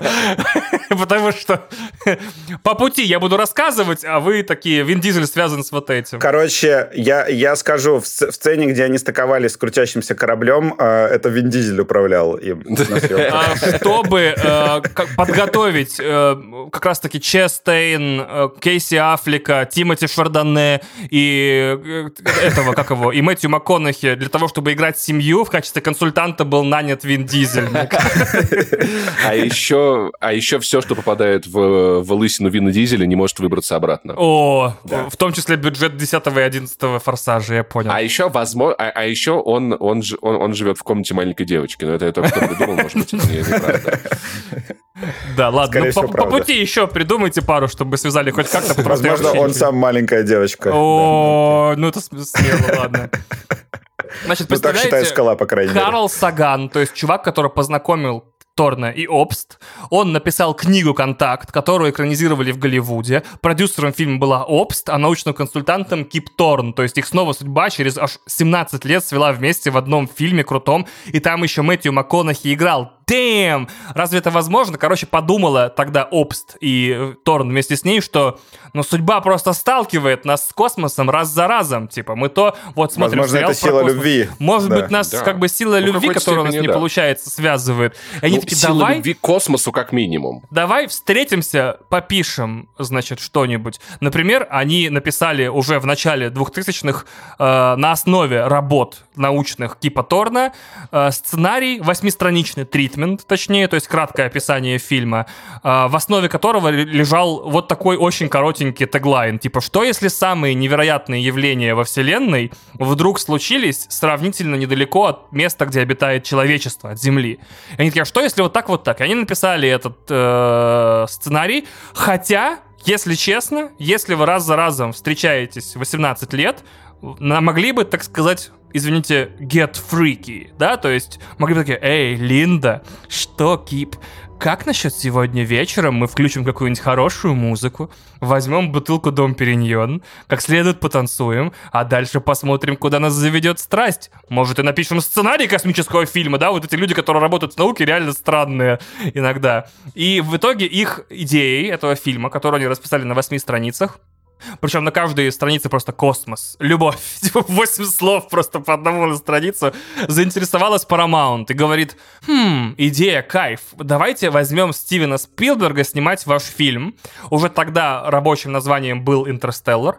Обст стала автоматически... Был бы хороший фильм. Продюсером фильма, а годом позже к проекту прикрепили сценариста Джонатана Нолана.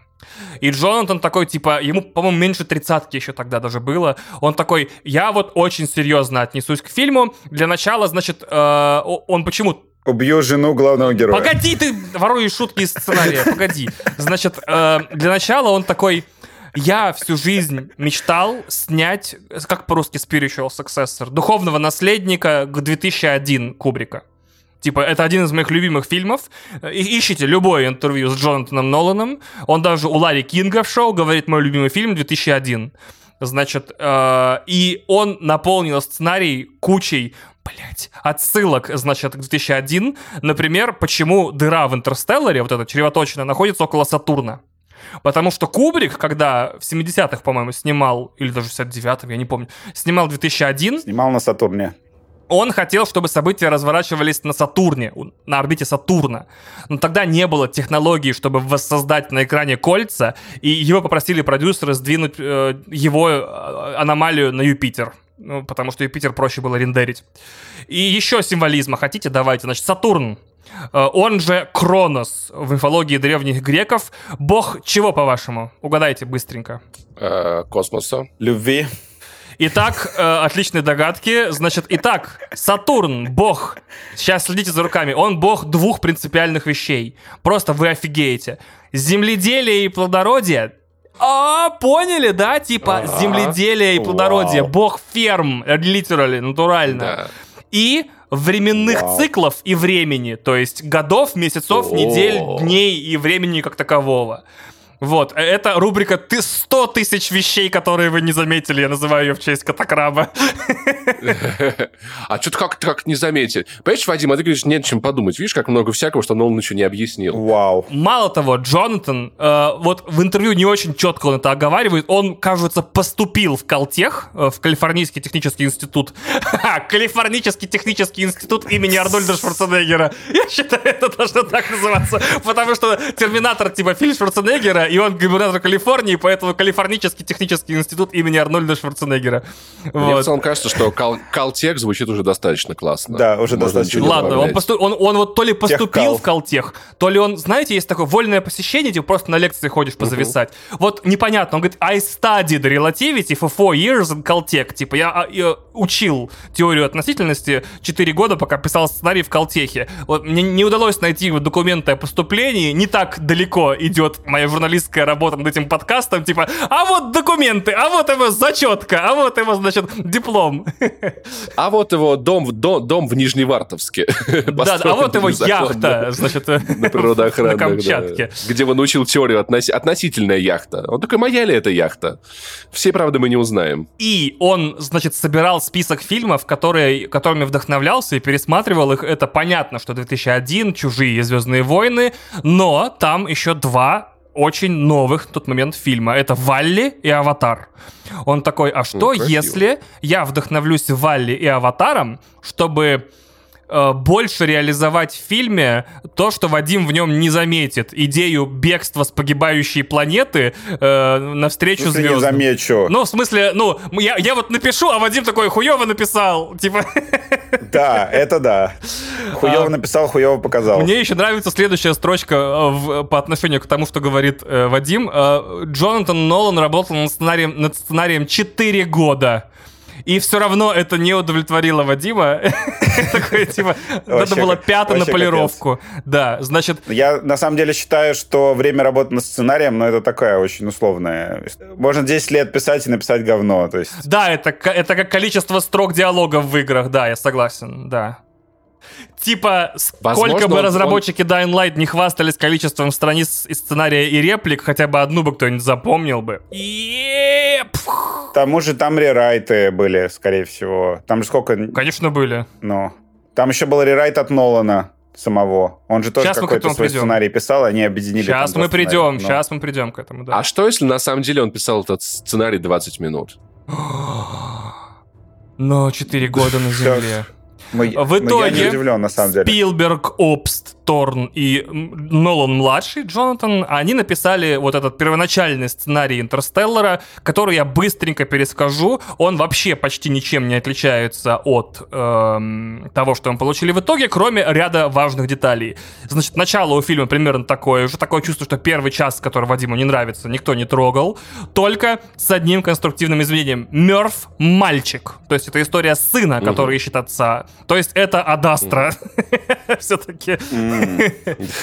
Значит, э, дыр в космосе все-таки две чревоточин это около Сатурна. И почему я нервничал во время просмотра Интерстеллар? Они называют э, чревоточину Гаргантюа. Они чревоточину называют Гаргантюа или черную дыру? Я все время забываю. Черную дыру. Черную дыру. Черную дыру. Короче, они называют ее Гаргантюа, а в исходной книге э, их гигантов Пантагрюэль. двое. Пантагрюэль, да. Я такой, а где Пантагрюэль Да. тогда? И я такой, может, тут какой-то смысл, типа, ну, типа, что один гигант вместо двух. Что он тоже потерял другого, да. А, а вторая дыра у тебя в душе после просмотра фильма? Что-нибудь такое? Типа, нет?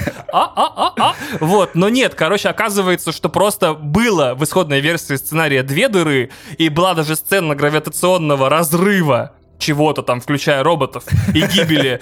То есть там показываю я Го все в подкасте сейчас впервые. Вот, значит, Да. а, было две дыры, одну дыру уничтожили, видимо, по бюджетным основаниям, но были сцены, где гравитационные вот эти волны, которые как бы разрывали некоторые объекты, когда эти, между этими дырами.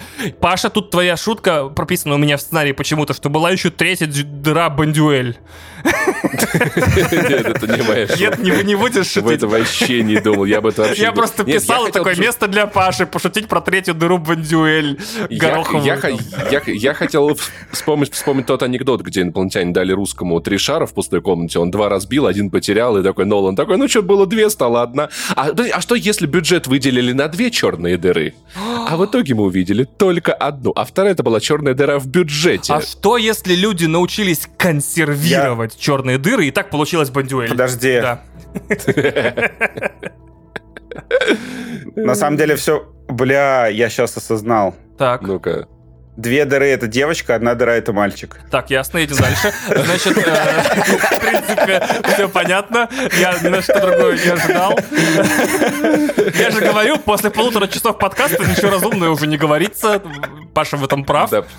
И, значит, вообще в сценарии на тот момент в исходном фигурирует одна планета ледяная. То есть даже планету с километровыми волнами еще тогда никто не придумал. Одна планета была ледяная.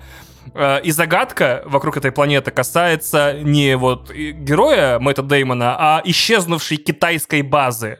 То есть герои э, ищут пропавшую китайскую экспедицию, но не могут ее найти и проваливаются под лед и обнаруживают, что под этой планетой есть еще одна. И это- этот лед это всего лишь корка этой планеты вокруг целого мира. Э, что, ну, допустим, вот этот Годзилла против Конга вам, наверное, подскажет, когда небо это тоже земля, короче. Вот, и вся биосфера этого внутреннего мира работает на то, чтобы оказываться ближе к свету, так как э, лед разной толщины образуется на разных частях планеты, корка в некоторых местах ломается, поэтому, например, вся растительность там мобильна, и целые леса на этой планете могут мигрировать. Э, Я не знаю, с какой скоростью, очень интересно было бы посмотреть на лес, который мигрирует на скорость легковой машины, знаешь. Это планета, на которую ты смотришь из окна машины, и лес двигается, а машина нет. Вот, потому что все То, относительно. то есть, ты хочешь сказать, что на ранних стадиях это был реально клевый, интересный sci-fi, который Э, Нолан Да, да. А еще, значит, в этом мире э, биологические облюбил- формы облюбил. жизни сплавлялись воедино, чтобы увеличить свой размер и поглощать больше света и оказываться выше к источникам. То есть, да. Короче, я так и знал, что Нолан пришел и все испортил, все. Ты подтвердил. А, Потом оказывается, что эту китайскую экспедицию погубили их же роботы, потому что были куплены на Алиэкспресс и не перепрошиты на американскую прошивку, как устройство топ за свои деньги. И убили их не просто, а с помощью черного такого ящика, который позволял контролировать гравитацию. По сути, насколько я понял из утекшего сценария, а, роботы разбили экспедицию а небо. То есть вот просто они их перевернули нахрен и, и послали типа в ледяное небо. А, Вот. м- а можно этот фильм снять, пожалуйста?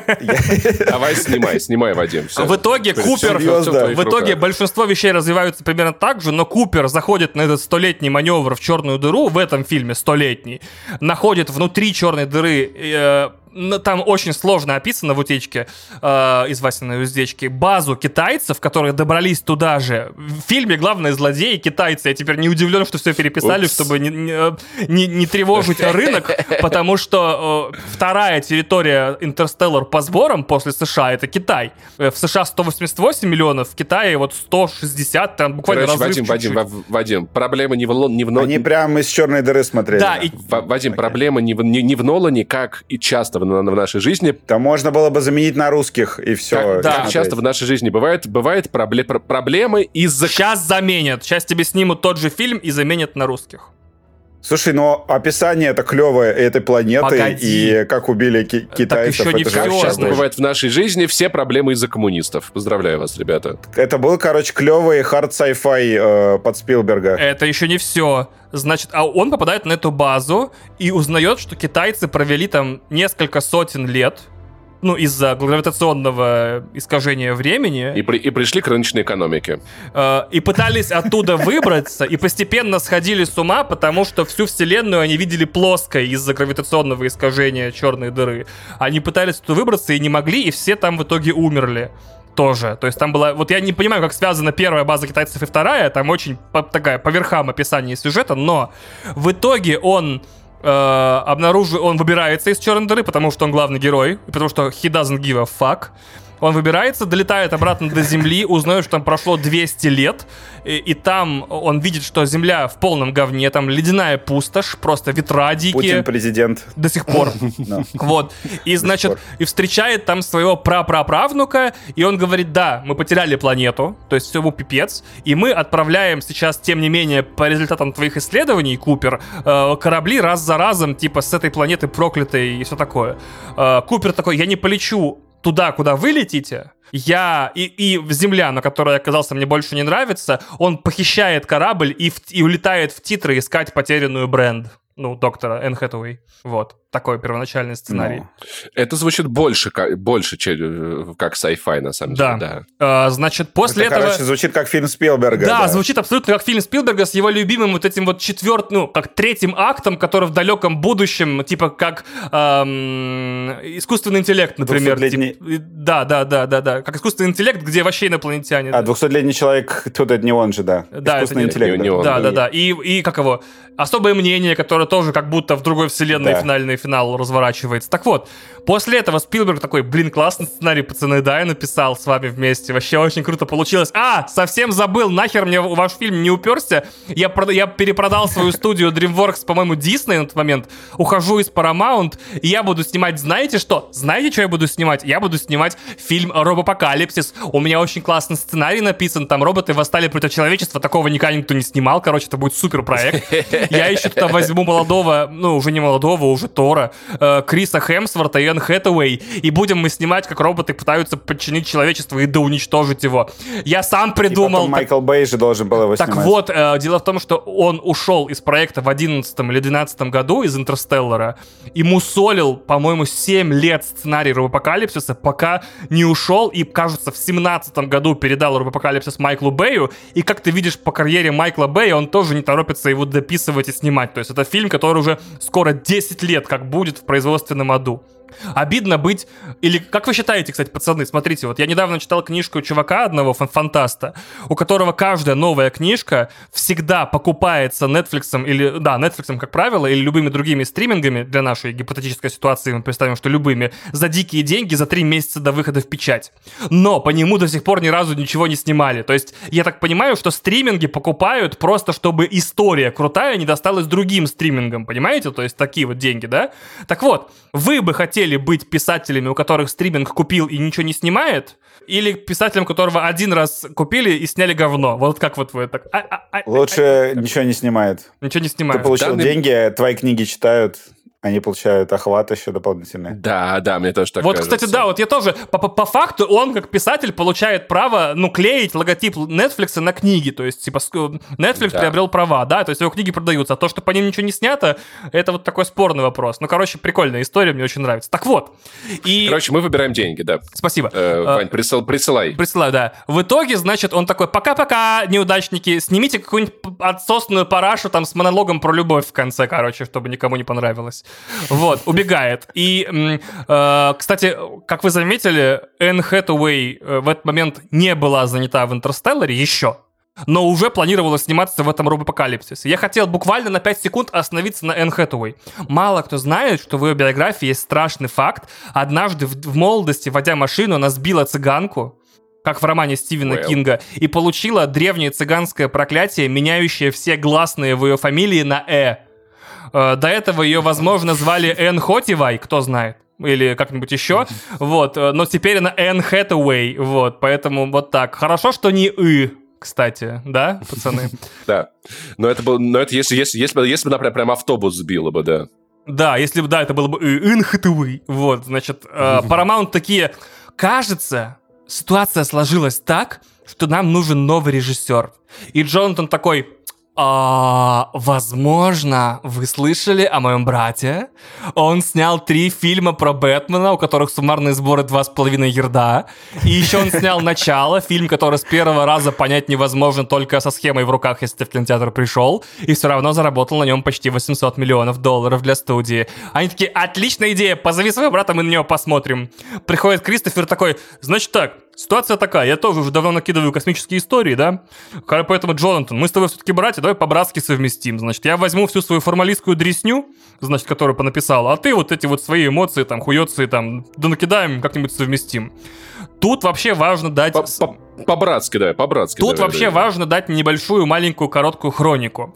Э, Нолан находится сейчас не, то, не просто, ну вот, в период рассказываемой истории, это 2012-2013 год примерно, вокруг него ходят слухи, потому что он Hollywood хатбой, типа он супер хатшат, он супер хайвей мега дисплей киберстар, то есть он, понимаешь, человек, который снимает типа заумную, сложно сочиненную дресню и все равно зарабатывает деньги. По меркам Голливуда, э, начало невозможный фильм, суперсложный, супер комплексный и так далее, все равно 800 миллионов долларов в суммарном прокате. И тогда ходили слухи, что он снимет Бонда, ну, а он снял «Начало», то есть, который я считаю лучшим бондовским фильмом недавним вообще за последние лет 10.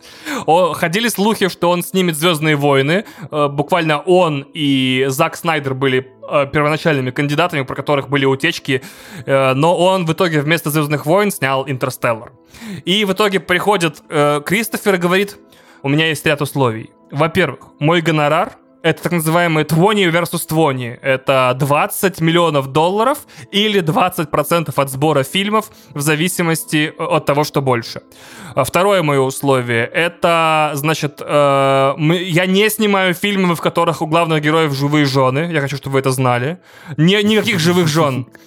No. Живые жены — это отстой. Они, они, они у всех есть вообще. Тут да. я хотел тоже с вами, пацаны, поговорить. По-моему, Эмма Томас, я, наверное, сейчас ошибаюсь, но вот Эмма Томас — это супруга Кристофера Нолана, которая вместе с ним э, работает, ну, почти все его творчество и является совладельцем его продакшена Синкопи. Когда перед фильмом вы видите вот этот логотип в форме лабиринта, показательно, да, что фильмы, значит, э, которые снимает Нолан, выходят из-под его продакшн-компании с лабиринтом в логотипе.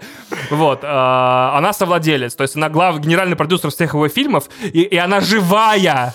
Ну... Живая, что с Ноланом? Он такой, типа, Эм, я тебя люблю, но я, бля, не могу просто больше. И уходит, короче, в комнату а такой, что, и если... она умирает, она бросается из окна. Из окна бросается, а, а потом что, ее а взрывает что, Джокер. Такой. А что, если он настолько сильно любит свою жену и настолько сильно боится ее потерять, что только об этом и думает, что однажды она умрет, ему будет плохо, и пытается прожить это заранее в своих произведениях? Кстати, я даже не буду говорить, что это кринжово, потому что это реально хороший коупинговый механизм. Может, он типа такой, блин, я не знаю, как я буду жить, если тебя потеряю, и у меня не будет возможности подсаживать людям воспоминания, перематывать время, быть супергероем в броне и так далее. Поэтому замечаете, да, у него всегда герои супер крутые люди, с экстра способностями, ага. которых потеряла жена. Он такой, что может помочь мне справиться с потенциальной потерей жены в будущем? Перемотка времени, суперкостюм и детективная кунг-фу. Бэт-броня. Бэт-броня, офигеть. Паша, мне кажется, ты ближе всех, да, к этому всему. Спасибо, спасибо. А, и еще, значит, у меня есть одно условие. Найдите, кого будет играть Майкл Кейн. Это, как бы, тоже очень важно для меня. Кстати, на самом деле есть еще другое, другая теория на этот счет, э, то, что Нолан просто не умеет и ну, короче, не понимает женских Писать женских персонажей. Да. Кстати, тоже интересная теория. Более приземленная, чем моя. В принципе, да. Потому что же, все, все женские персонажи в фильмах э, максимально схематичные и отвратительные. Включая вот эту вот э, страдающую женщину из довода. Мне кажется, ты тоже прав, потому что, потому что обратите внимание, типа, э, правда, женский, э, единственный женский персонаж в начало это будущий трансгендер. А по сути Марион Котияр ходит и загадочно смотрит в камеру. Все, она даже почти да. не говорит ничего. Она такая, я нахрен Марион Котияр, bitches, вот и все. То есть, я думаю, Вадим даже реально прав. То есть, он такой, в смысле, бля, пиши про бабу? Я не знаю, ничего, ну там, я буду готовить целый день или что? Что говорят бабы? Я, я лучше про черную дыру напишу, чем про бабу, вы серьезно. И то понятнее. прикиньте, он, он, а прикиньте, он реально такой прям формалист, математик и любит искусство и все такое, но он такой, да я вообще не понимаю, что у баб внутри. Типа, ну что она там, ну, дети их волнуют, да, или что там, готовка, одеваться, краситься. да. Я хрен знает. Вот черная дыра, темпоральные искажения, вся вот эта херня, типа, Бэтмена я даже понимаю больше, чем баб. Ну, вообще невозможно, блин, вообще. Вот, блин, это прикольно, кстати. Слушай, ну, в общем, а- объяснение от человека, который верит в людей, человека, который реалист скорее. Выбирайте, какой вам больше Представляете, нравится. сле- следующий фильм э, этого Г- Нолана, это же Оппенгеймер, это про изобретателя ядерной бомбы, и он такой, типа, вообще- да, я да, вообще не понимаю женщин, вот ядерную физику вообще понимаю, а женщин Но по я нулям. понимаю, что хочет ядерная бомба. Вот это я понимаю, да.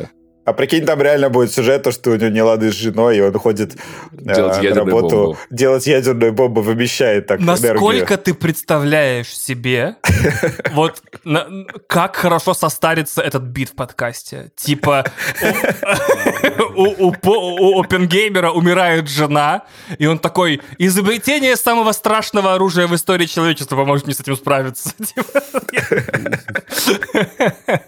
Так вот, кошмар какой. Так, а, значит, и в ответ Кип Торн говорит, окей, я понял условия. 20 лимонов долларов, мертвая жена и Майкл Кейн. А, Значит, тогда у меня ответное условие. Ничто в этом фильме, что ты напишешь, не будет у- у- нарушать уже установленные и или доказанные законы физики. То есть, если вы что-то с братом там придумывать собираетесь, херню свою какую-нибудь, чемоданчик, который позволяет видеть сны, блядь, видел я вашу херню. Вот. Значит, у этого должен быть четкий научный базис, и не просто такие, типа, знаете, вы такие с братом, как насчет вселенной, где у всех людей сосиски вместо пальцев? Нет. Все будет вообще по-серьезки, пацаны. Слушай, Вот. они защищали докторскую. Я, Колбасу. сценария был, там сидел. Да-да-да-да-да. Значит, э, и самое интересное, что это условие между Торном и Ноланом будет э, главным вызовом в производстве фильма. Кристофер будет сражаться с Кипом Торном за то, чтобы в одной из сцен фильма все-таки была превышена скорость света персонажами. Но в итоге Кип скажет, что нет, нифига. м-м, м-м. Он, наверное, прям реально объяснять будет, типа, смотри, если... он- он просто знак поставил с ограничением скорости. Он туда... А, а Нолан формалист, он такой, ну нет, так нет, так бы и сказал, господи. Э, Вот. Да. А Тут прикольно... кирпич, тут ограничение скорости. Все понятно.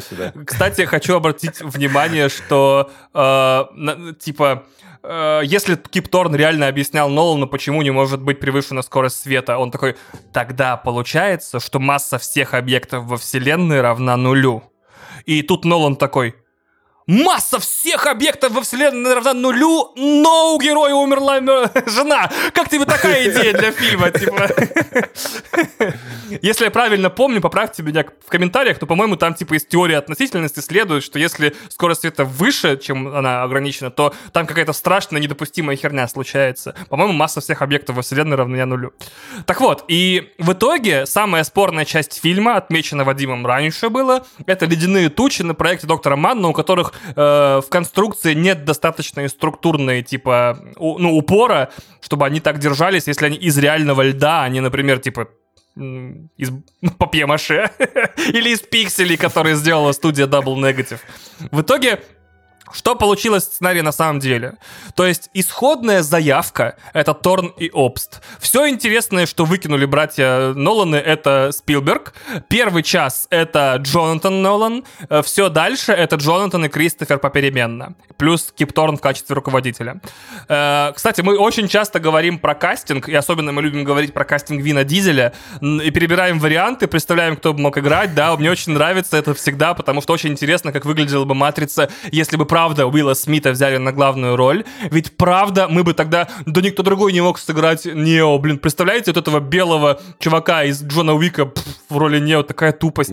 Вот, Ты лох и как бы, э, но Нолан настолько душный и скучный режиссер, что у него даже не было альтернативных кастингов. То есть, если вы кино смотрите много и любите дополнительные материалы, то вы знаете, что у него практически в фильмах не бывает вырезанных сцен.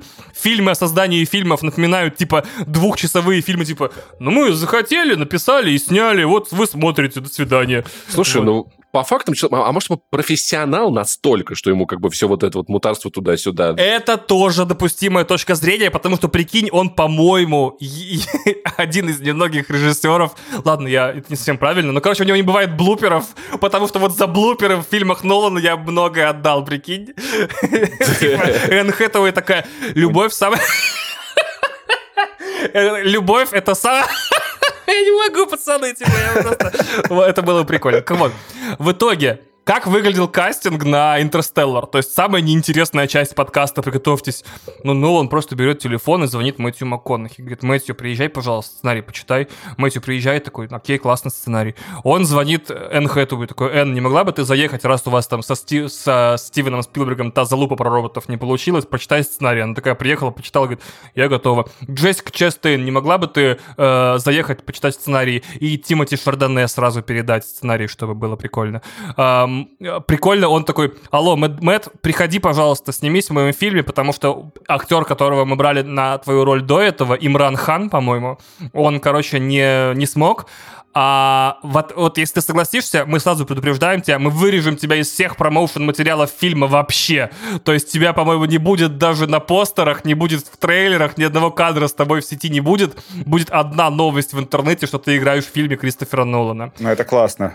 Столько летели, полетает, и там Мэтт Деймон. Также хочу поделиться с вами теорией про имена персонажей очень интересной, которая называется «Теория внука Купера». Ее мне в Телеграм прислал наш слушатель Виталий Халюков, поэтому я его зачитаю. Не читателя, а теорию. Вот уже полы путаются, прекрасно.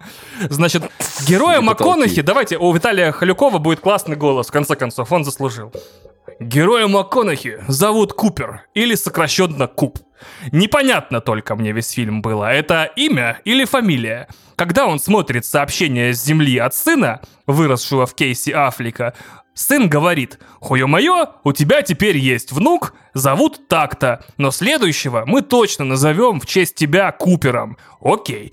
Значит, получается, что Купер — это имя. Принято. Но в конце он просыпается на станции и спрашивает, где он. ему говорят, на станции Купер. Он такой, йоу, кайф! В честь меня назвали космический приколдес. А ему, нет, дурачок, в честь дочки твоей, это станция имени Мерфи Купер. Теперь мы знаем, что Купер — это фамилия. Это что получается, он Купер-Купер? А если нет, то внук его получается точно Купер-Купер. Паша тут скажет, что его внук — это Мини-Купер. Я думаю, я думаю, что его друг это супер э, его внук это супер дупер. Я понимаю, что это очень мелкая штука, которая ни на что не влияет, но что тут, блядь, происходит?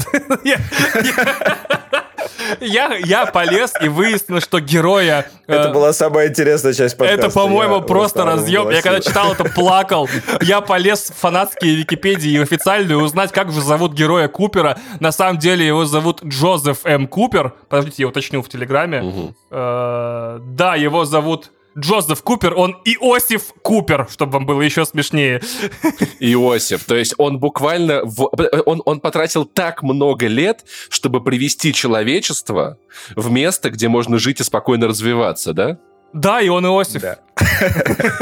Потрясающий, потрясающий. Блин, ты перепутал с Капитан Моисеем. Шепард, э, он не Моисей Купер, он не Moses Купер, он Иосиф. А, Иосиф Купер. Он это, просто думаю, на корабле организовывал репрессии, и все как бы. А это единственный Иосиф, который мы знаем, да? Да. Да. Бродский. Может, он еще стихи хорошие писал. Я в который раз за этот подкаст от себя уже, это уже не Виталий, огромное спасибо Виталию, разгон чудовищно крутой. Хочу отметить, что в Интерстелларе все-таки действительно существует герой по имени Хьюман. Я все-таки в который раз скажу, что я удивлен, что в российском дубляже он не стал чел овеком. Ну серьезно. Вот. Все остальные имена тоже говорящие, не такие говорящие, как, как Дай Хардман или Хардман или еще кто-нибудь Мэн. Или, э, да, Эмилия Стрэнд, простите, мы всю, всю жизнь тут сравниваем э, Кадзиму и Нолана. Так вот, самый прикол про Нолана состоит в его общении с Мэтью МакКонахи. Они, короче, э, когда встретились, такие, Блин, я не ожидал. Короче, МакКонахи ожидал, что Нолан перфекционист, но узнал, что наоборот он любит шероховатости, непонятно где и в каком месте, э, очень любит совместное сотрудничество, и у него есть реально чувство юмора. У Нолана есть чувство юмора. Слушай, ну я до того, как, как мы начали писать с Вадимом подкаст, я тоже не знал, что у Вадима есть чувство юмора.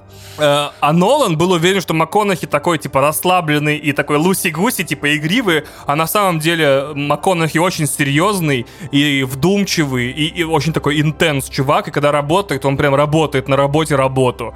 Поэтому вот не судите по людям по обложке. Вдруг Нолан реально разъеб на любой вечеринке. Прикиньте, вы зовете Нолана, просто он караоке, брейк-данс, играет во все игры.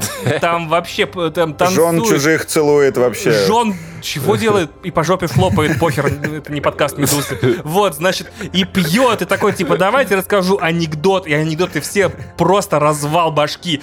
Вот, как только фильмы снимают, такой, не, ребят, давайте по-серьезки, значит, сейчас, да?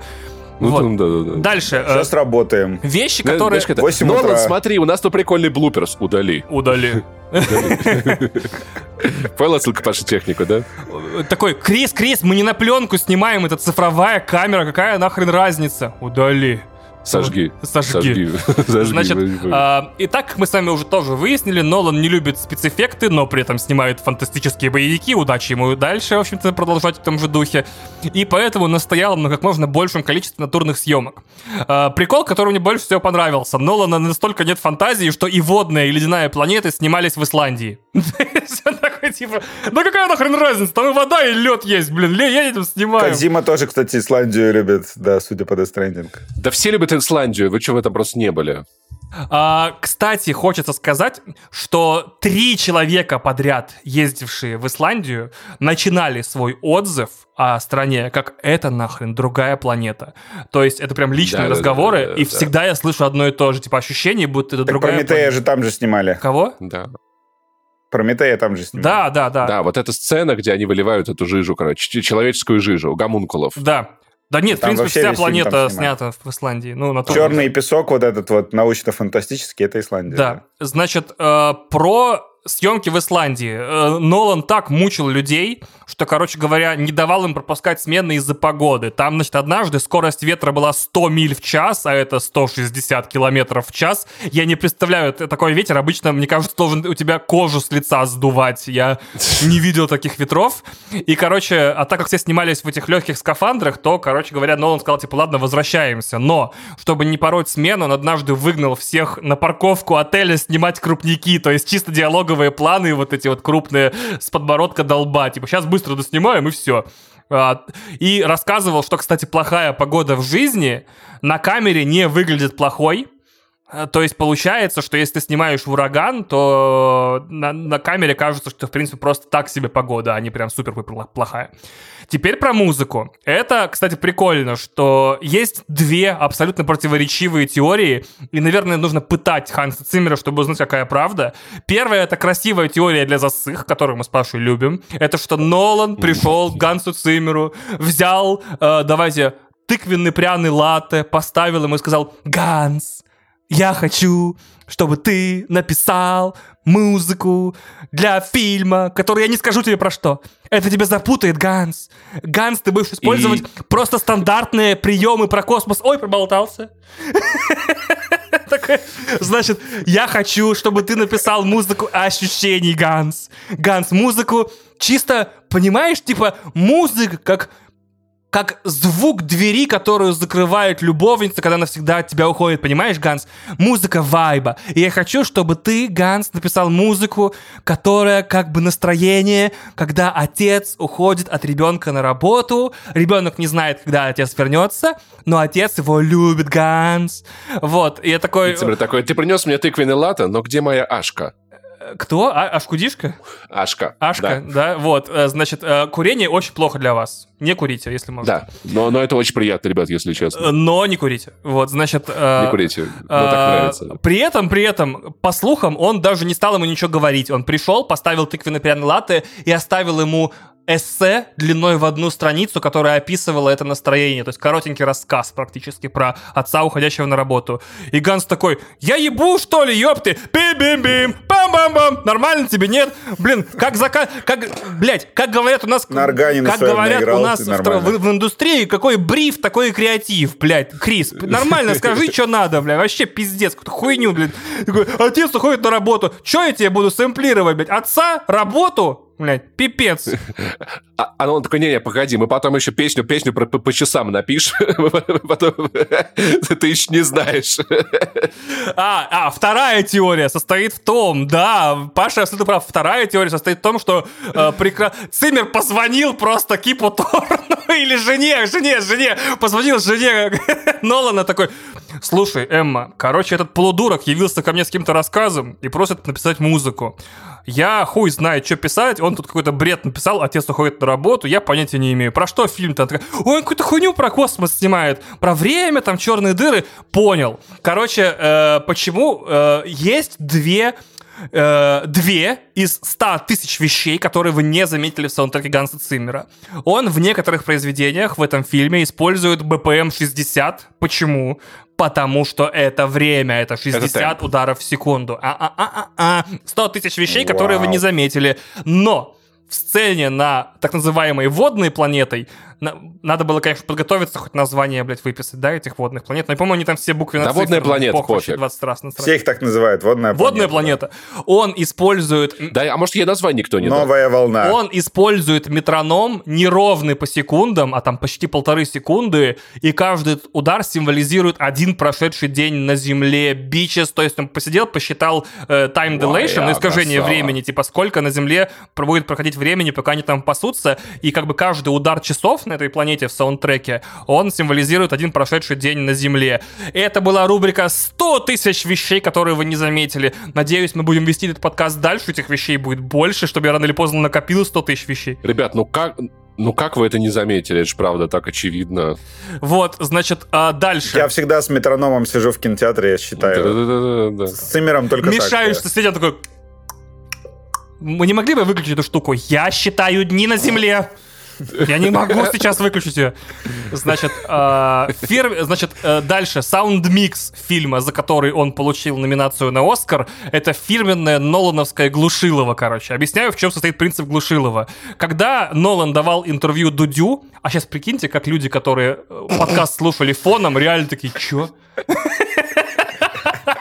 Мне нравится, когда того, случайные вещи говоришь, и людей из этой дремы подкастовой достаешь, когда рандомные мысли какие-то. Они такие, чё? Вот. Он такой, «Ну, короче, я считаю, что музон, он должен быть вайбовый, как и фильм.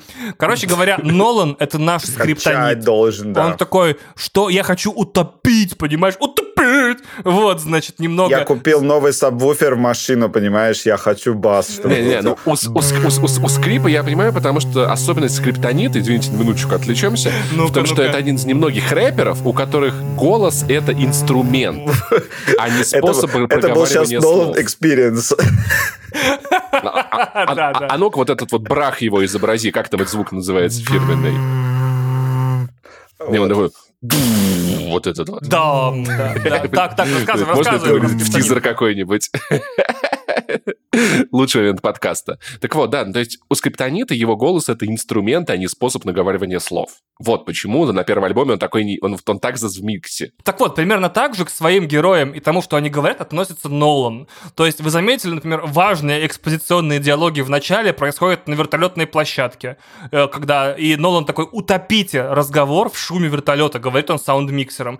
Э, во всех фильмах, где есть сцены в ночных клубах, э, обычно в популярных фильмах, наоборот, музыку делают тише, героев громче, ты слышишь, они друг друга слышат, и им не нужно, как в реальном ночном клубе, друг другу на ухо орать. Вот, а Нолан же, наоборот, считает, что реалистичная звуковая картины дает его фильму больше реалистичности, насколько это возможно. Поэтому, например, в Теннете сюжетные разговоры, по-моему, на яхте происходят на полной скорости, да, если я правильно помню. Там, да, там да. очень важно, чтобы мы не забыли, что Вот. И так Он далее. еще любит актеров в масках, да. Да, ты, бляха, я про это забыл, да, он особенно такой,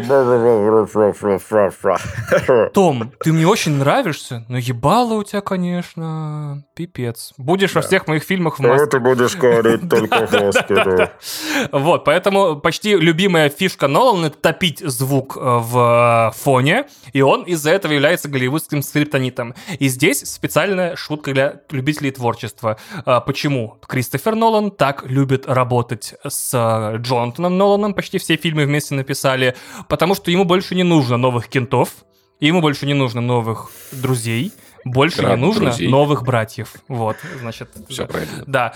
А, Тут просто такая же ситуация, как с этим, э, со спасением рядового Райана, когда по цветам, э, когда вышел Интерстеллар, просто в кинотеатрах предупреждали, что это не у нас звук плохой, а это фильм так задуман.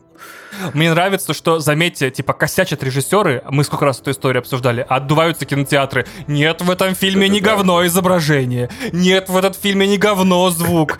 Мне кажется, просто все голливудские режиссеры такие, не хочу делать нормальный цвет, а нормальный звук, хочу выпендрячиваться, и кинотеатры такие, опять печатать 100 тысяч этих объявлений, блин, и всем объяснять. Теперь часть, которую от нас все, скорее всего, ждут, которую мне очень лень проговаривать, Извините, дорогие слушатели, мне она и так надоела во время подготовки к подкасту, я просто не могу.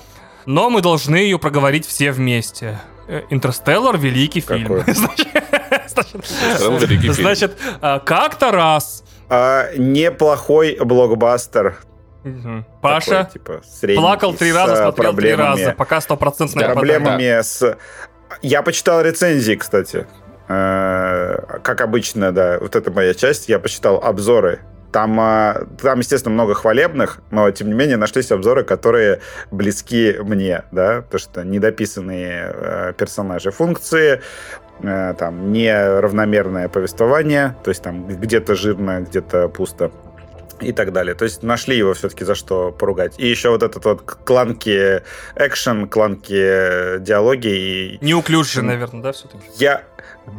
Ну, неуклюжий, да. Я Да я тоже пытаюсь Как и ты, и- короче. изживать англицизмы Да. по возможности, да. англицизмы. Тяжеловато. Да, в общем, а, была и критика. Там ему Рор- э, Эберт, по-моему, сам жив еще вроде был, э, поставил что-то три с половиной звезды, между прочим. То есть это, ну, как бы это клевый, это хорошее такое массовое кино, да. То есть не идеальное, нормальное. То есть вот давайте спокойненько, да. Я на, я на самом деле не эту часть имел в виду. Я имел Хорошо. в виду... Смотри, нет, я понимаю, это не, реально важно. Просто, смотрите, э, все, когда говорят, типа, расскажите про Интерстеллар, говорят, расскажите про часть, где Кип Торн там вместе с Double Negative студией производства спецэффектов придумывал черную дыру. А мне иногда кажется, что наоборот, в подкасте части, которые все знают, проговаривать не нужно. А потом я понимаю, что, может, не все слушатели подкаста знают. И мне вот сложно, потому что мне все время тошно, потому что я эту историю слышу уже почти скоро 8 лет, и мне очень тяжело ее вслух снова пересказывать. Это как ребенок, который требует одну и ту же сказку рассказывать на ночь каждый день.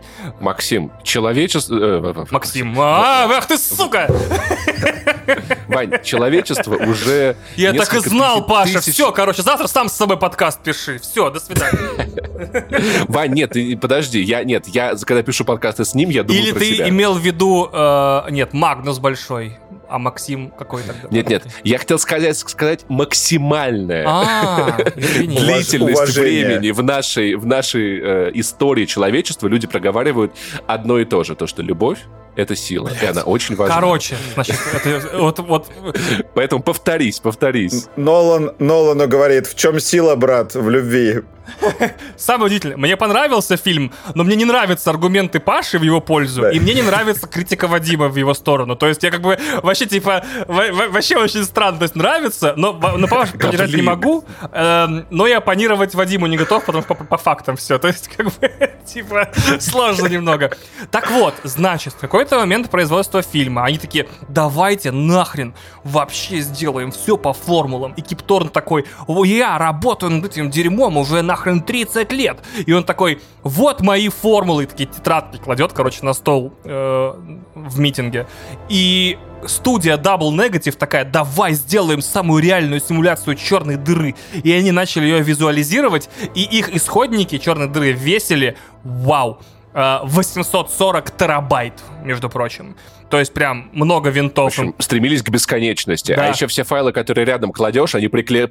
они при- приклеивались к этому архиву винрарному. Поэтому в этой дыре можно найти фотки котиков, чей-то курсач и два mp3 группы Blink-182. Ка- Значит, Коллекцию порно. Блин, и, и прикинь, они сидят, это все в Dropbox грузят такие, ля, ну скоро там, типа, да хрен знает. А переключись на 5 Гц, нет, может, быстрее получится. В итоге Кип Торн вместе со студией Double Negative такие, вот так выглядит черная дыра. И он такой, фига, во время того, как они ее визуализировали, я еще больше понял о ее функционировании, потому что мы вместе со студией работали. И в итоге мало того, что нам удалось помочь и- индустрии спецэффектов делать реальные черные дыры, нам еще удалось дальше продвинуться в их изучении, на основе чего он выпустил Блин, как- книгу, которая называется The Science of Interstellar. Я почти уверен, что все-таки это правильный перевод. Это межзвездная наука, а не наука фильма Интерстеллар, потому что там больше и, и про другие вещи написано, чем про производство фильма. Вот. И снял, значит, короткий фильм часовой, э, который приложен к подарочной копии фильма Интерстеллар. По-моему, его можно и скачать, и найти, и посмотреть отдельно, э, который тоже рассказывает о том, какая наука стояла за фильмом Интерстеллар. Все выговорил. Короче, они такие, блин, мы не знаем, как выглядят черные дыры до сих пор в кино. Они выглядят как вот водоворот в канализацию в ванной, знаешь, типа... Вот, а на самом деле они выглядят вот с, диском аккреции, вот таким кра- красивым, крутым. Но самое главное, это что они никак не выглядят на самом деле. То есть они же втягивают в себя свет, и ты просто их не видишь. Ну, как бы, окей, хорошо, да, то, что мы видим вокруг, да, как это выглядит. Из-за того, что сейчас сказал Вадим, мне нужно теперь кондиционер еще на 2 градуса сбросить, потому что, ну, прям вообще невозможно. Нет, я, я так понимаю, что черная дыра в фильме изображена э, визуально корректно, но в человек ее как бы глазом своим бы ее не увидел, я так понимаю. Потому что она не в видимом спектре находится, да. Это вообще очень важно понимать. Вот Вадим абсолютно прав. То есть это черная дыра. Если вот сейчас бы не ошибиться, заклюют в инфракрасном диапазоне, типа она представлена, то Ну есть... так вообще вот эти космические снимки, которые на этой неделе опубликовали, они же тоже, ну это не просто фотка в видимом Что? спектре. Там их, их тоже... Что за бред? Ну да, их тоже Ой, снимают. Вадим, перестань. Их тоже Ой, снимают Вадим, в- камон, в инфракрасном спектре. В смысле, это просто, А потом блядь, еще раскрашивают, на, на на iPhone, деле. короче, 15 блядь, подняли к небу, херак. Да, то есть Чисто сейчас э, щелкну, вообще это. Сейчас это селфи с изображ... космосом Нет, это захреначим. технически это фотографии, просто там цвета и все остальное делают э, для того, чтобы это На посте. красиво, презентабельно выглядело. посте. То есть, э, да, вот, э, так вот, если вы когда-нибудь найдете черную дыру в интернете, надеемся, мы сами до этого момента когда-нибудь доживем. Надеюсь, что вы до этого момента не доживете, потому что очень обидно будет найти черную дыру. Такой, фак! Вот, а вы ее не увидите. Ее увидеть можно будет только по гравитационному искажению близлежащих звезд. Точнее, как близлежащих и лежащих за ней. Сейчас мы, короче, пустимся Да в еще- физику, да. В фильме показано это гравитационное линзирование. Это Мгм. как раз э, когда искажается свет э, из-за настолько сильной гравитации. Его, кстати, тоже видно на этих снимках, которые НАСА опубликовала. Да, сейчас. да, Там да. очень красиво. Очень круто. Пос- Посмотрите эти снимки, как раз актуалочка. Вот, поэтому на- про науку вроде рассказали, остальное все, кто любят науку, уже прочитали эту книгу, которая уже 8 лет как вышла, а остальным, наверное, не так интересно. Да. Где вы были 8 лет назад, когда эта книга вышла? Извините. Что мы расскажем? Финальные части, финальные три предложения мои буквально. Фильм заработал 700 миллионов долларов, кого это волнует, я не понимаю. И это первый... Не очень много, на самом деле. Довольно много. Вот, для фильма... Ну, типа, не очень много. С бюджетом 200 миллионов. Ладно, допустим. Значит, э, я не буду спорить с Вадимом, потому что как будто мы работаем в разных системах. Для него, для, для значит, главного редактора ДТФ 700 миллионов, наверное, не так много. Ну, как бы я понимаю. Да. Вот, это его, его полторы зарплаты всего лишь. Значит, это э, один, один чемодан от Sony. Значит. Бляха, интересно, 700 миллионов долларов это какой размер? Это, это, это прям гараж бабла? Или нет?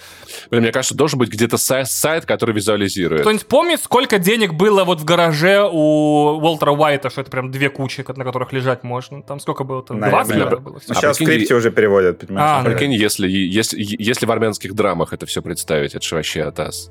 Блин, Паш, я придумал столько шуток, почему, типа, э, п- эти самые, э, почему не, не не- почему не кричат никогда продавцы в Ереване, потому что и так получают деньги в драмах, вот. Но, короче, что-то вот у меня там вообще не осталось. Плюс, я думаю, ты все их уже в первую неделю пошутил, типа, да. Ну. Да, да, да. Что-то или продают за драмы, что-то такое. Там вот у меня был классный панч, я его сформулировал классно и забыл нахрен. Не, просто у тебя, если фильм стоит 200 миллионов, у тебя маркетинг еще сотку, например. Значит, тебе нужно 600 получить, да. И получается, что тебе... Китай у тебя еще забирает 75% э, сборов, и там получается, что Интерстеллар... Потому что он Китай который в Китае, кстати, хорошо собрал в итоге. Интерстеллар, может быть, там вообще там принес студии, там, например, 50 миллионов чистой прибыли. Блин, нифига ты прав, я знаю эту цифру, 46 миллионов долларов. Откуда ты ее высчитал сейчас в голове? Бля, подписывайтесь на Вадима в телеге и в э, Твиттере, он просто бокс-офис эксперт. Я эту цифру отдельно искал. Типа, сколько по факту заработала студия на фильме. Именно в плюс вышла, а он ее из головы назвал. Вадим много лет Вадим, следит за сборами, да. Да, но он стал хитом э, на повторных показах, я так понимаю, еще на домашнем видео, поэтому там, наверное, на перепродаже прав он еще заработал кучу всего, потому что фильм-то культовый. Так. А... Вот, но пер первичные сборы были, ну, нет, для такого фильма, для оригинального проекта, да. С, вот про оригинальный не, проект. Не по франшизе. Хороший сбор. Это первый фильм в карьере Нолана, который снят полностью по оригинальной истории, но чужой. То есть Типа, как бы, вот такая странная фигня. То есть, по факту считается, что авторами истории являются Кристофер Нолан и Джонатан Нолан. Это не экранизация рассказа, не экранизация книги, не экранизация комикса. А, а, а начало тогда что, не оригинальный сценарий, что ли? Странно, кстати, да. Да, вот это странно, ладно. Дальше, значит, у нас есть Бафта и Оскар за визуальные эффекты. Это по наградам. Все, фильм больше... В наг... Жалко, нет, но, нет Нобелевки. Жалко, Нобелевки нет, да. В наградном сезоне не очень получилось у фильма.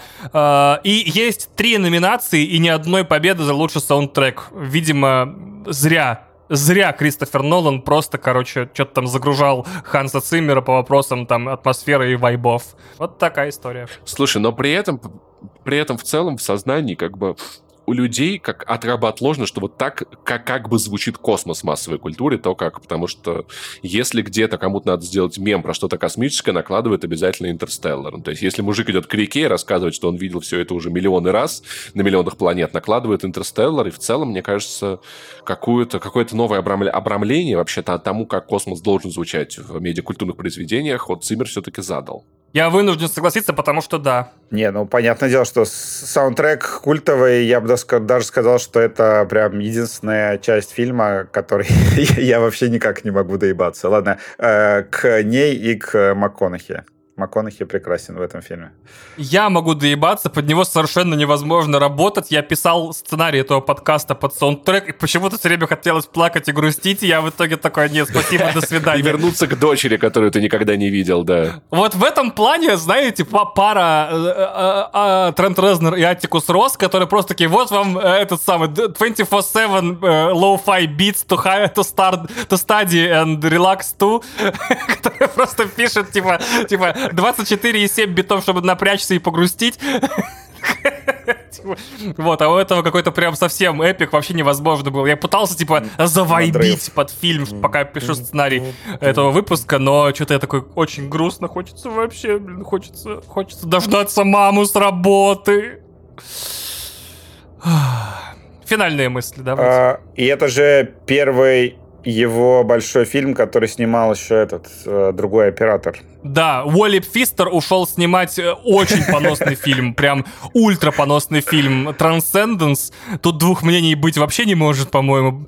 Э, который такой, если с Джонни Деппом снять, снять фантастику, получится круто. А, не получилось. И поэтому этот фильм снимал Хойте Ван Хойтема, человек с самым удивительным вообще именем в индустрии. Как тебя зовут? Меня зовут Купер, Хойте Купер, да. Хойтема. Да, я, Иван Иванов, наверное. Ну, как, не знаю.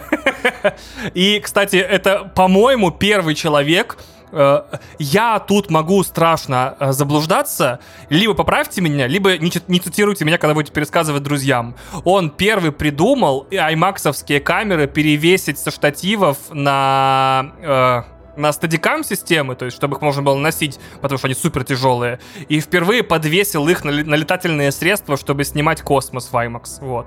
Пипец, они, небось, на страховке разорились, да? Вообще, как факт, никто из операторов Голливуда никогда не снимает на собственные камеры. Эти камеры всегда арендуются или принадлежат студии, да. ну, окей, и да. все они застрахованы так, что ты просто не представляешь. Наверняка они застрахованы так, что студия даже радуется, когда Майкл Бэй очередную на съемках погони ломает, потому что Майкл Бэй и вообще известный человек, сломавший не, одну, не один комплект э, объективов и камер, потому что он снимает почти все погони, начиная с 2007 года, на вот этих вот маленьких э, багги э, скелетных, которые, которым крепят камеру. Именно так он получает вот эту вот э, погони от бампера к бамперу, когда снимается. И регулярно эти машины его там переворачиваются, и дорогущие камеры типа Ари, э, которые Там стоят... всякое может случиться. Всякое. Была же тема, когда это Джессика Бьел, по-моему, э, или как ее фамилия читается? Бьель? Билл. Э, она выстрелила из лука в камеру. А, в Блейде третьем, получается, да? Да, да, да. Это вроде бы эта история с третьего Блейда, когда она разбила камеру тоже. А еще, пацаны, мы что-то запизделись. Давай, давайте это, да. Это единственный фильм, где Джессика бил с луком. Просто вот и все. А, давайте подведем итоги. А, фильм подведем итоги. говно. Потрясающе. Ребят, ребят, давайте я подведу итоги, да? Ладно, я, я не буду токсичным. Я, я, подождите, дайте я Давай. скажу, что э, это в целом хороший фильм, по большому счету. Мне просто, меня дико раздражают люди, которые с ним носятся как с каким-то там, демонстрируя с его помощью свое интеллектуальное превосходство, там, не знаю, э, называя его прям реально интеллектуальным или там, не знаю, чуть ли не артхаусом, артбастером, вот это вот все. Мне вот эта аура не нравится. Если бы люди просто говорили, ну, классный э, блокбастер такой, ну, зрелищные сцены, красиво, в принципе, и смысл-то неплохой, и сюжет-то основной, ну, в принципе, ничего такое, да, вот эта вот коммуникация там с его с дочерью, вот эта закольцованность, э, я не знаю, поиски человечеством там новой среды обитания, там вот это вот э, я, про индивидуум против общества, вот эта вся фигня, это все здорово и нормально. Мне, меня реально больше всего раздражает то, э, как этот фильм превратили в священную корову. А так, в целом, ну вот как вот Ваня вот поставил ему там 8 из 10, это нормально, это вполне адекватно. То есть я, я не буду прям сильно хейтить, потому что я получил кайф ну, в основном от космических сцен, да. И в конце, когда там вот эта вот музыка ревет, и МакКонахи отправляется в э, черную дыру, и Энн Хэтэуэй еще красивый там то кадр с ней в шлеме, где у нее там отражение в шлеме, там у нее такие красивые темные глаза, и она смотрит такая, типа, эй, ты же обещал. Вот, это очень прям классно и, и здорово. То есть в фильме много реально крутых, красивых сцен, на которым невозможно сопротивляться. Вот. Но претензии мои к, особенно к первому часу, да, вот это вот из фермы в космос, э, вся вот эта история, и к вот этим фоновым, второстепенным таким чизи диалогам э, бесячим, э, они меня никуда не делись, поэтому для меня это далеко не идеальный фильм, и даже, наверное, ну, точно не любимый фильм, и я его не буду пересматривать снова. Он просто норм, я его оставлю позади. Я любил этот фильм, и жутко его уважал, но после э, мнения Вани стал понял, как я его люблю еще сильнее, потому что, правда, вот эта мысль про то, что космос — это не приключение, это не веселая вот эта вот школьная экскурсия, это просто куски камней и глобальная срань. И на какую бы планету ты не полетел, ты всегда возьмешь с собой себя. Ну, да, это все фильмы про космос об этом. То, что люди... Да, но просто понимаешь, этот фильм, этот фильм не романтизирует космос, в отличие от всего остального. Так это нормально. Ну, нет, он романтизирует. Почему? Это космический... Это, блин, он, он очень сильно романтизирует. Это, блин, э, Нолан... Подожди, вот, снова спор. Э, Нолан вообще-то говорил, что он хотел снимать нет, фильм... Нет, не спор, 2.20, космического... Вадим, не спор. Финальные Подождите. сольные мысли, никаких Сейчас. споров. Хорошо. Сольные. Это, это фильм, который как «Марсианин», отчасти. Ну, в «Марсианине» еще была такая история, что там э, фильм очень стрёмно показывает космос, и они все-таки фильм немножко, по-моему, поменяли даже сюжет книги, чтобы сделать космический позитивизм, что космос, конечно, страшно пиздец, но лететь туда надо. И, э, блин, а «Интерстеллар» — это вообще, э, как бы, это, блин, памятник космического позитивизма. Там МакКонахи, когда говорит э, в конце, я не хочу знать, что там у вас было в прошлом, я хочу знать, куда вы движетесь дальше. То есть есть это фильм, который показывает, что человечество только вперед, только вперед, не боимся космоса, и мы как эти, как э, моряки в шлюпках, э, о, господи, как яхтсмены, которые не умеют плавать, все равно должны плыть на яхтах вперед. Так что он романтизирует космос просто капец как сильно. Я говорю о том, что когда ты смотришь «Аватар»,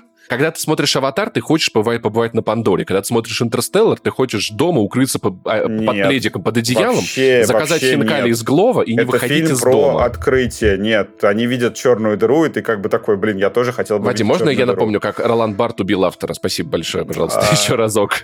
Де, ну блин, это реально фильм, о, там прям прямым текстом проговаривается космический позитивизм, причем он исходит от МакКонахи, который вот давайте смотреть в небо, давайте стремиться в космос. Хорошо, стремиться в космос это классно, но это буду делать не я, пожалуйста. Это буду делать кто угодно, но не И- я. Спасибо. Так они и космос показывают не страшным вообще. Их сам космос в этом фильме не, не убивает ни, ни разу, никогда их чело- им, им только люди вредят. Вань, твое финальное слово, пожалуйста. Я, у меня нет сил спорить, когда уже 2.30. Нет, серьезно, это космический позитивизм. Да. Как бы то ни Летите было, в космос, В исследуйте. течение этого выпуска звезды. подкаста мы отлично провели с вами два с половиной часа, которые лично я Да, ощутил как половиной. 20 Этот маневр минут. стоил нам... Этот маневр стоил Это нам с говорит о том, часа, да. что мы всегда, как люди, любим друг друга.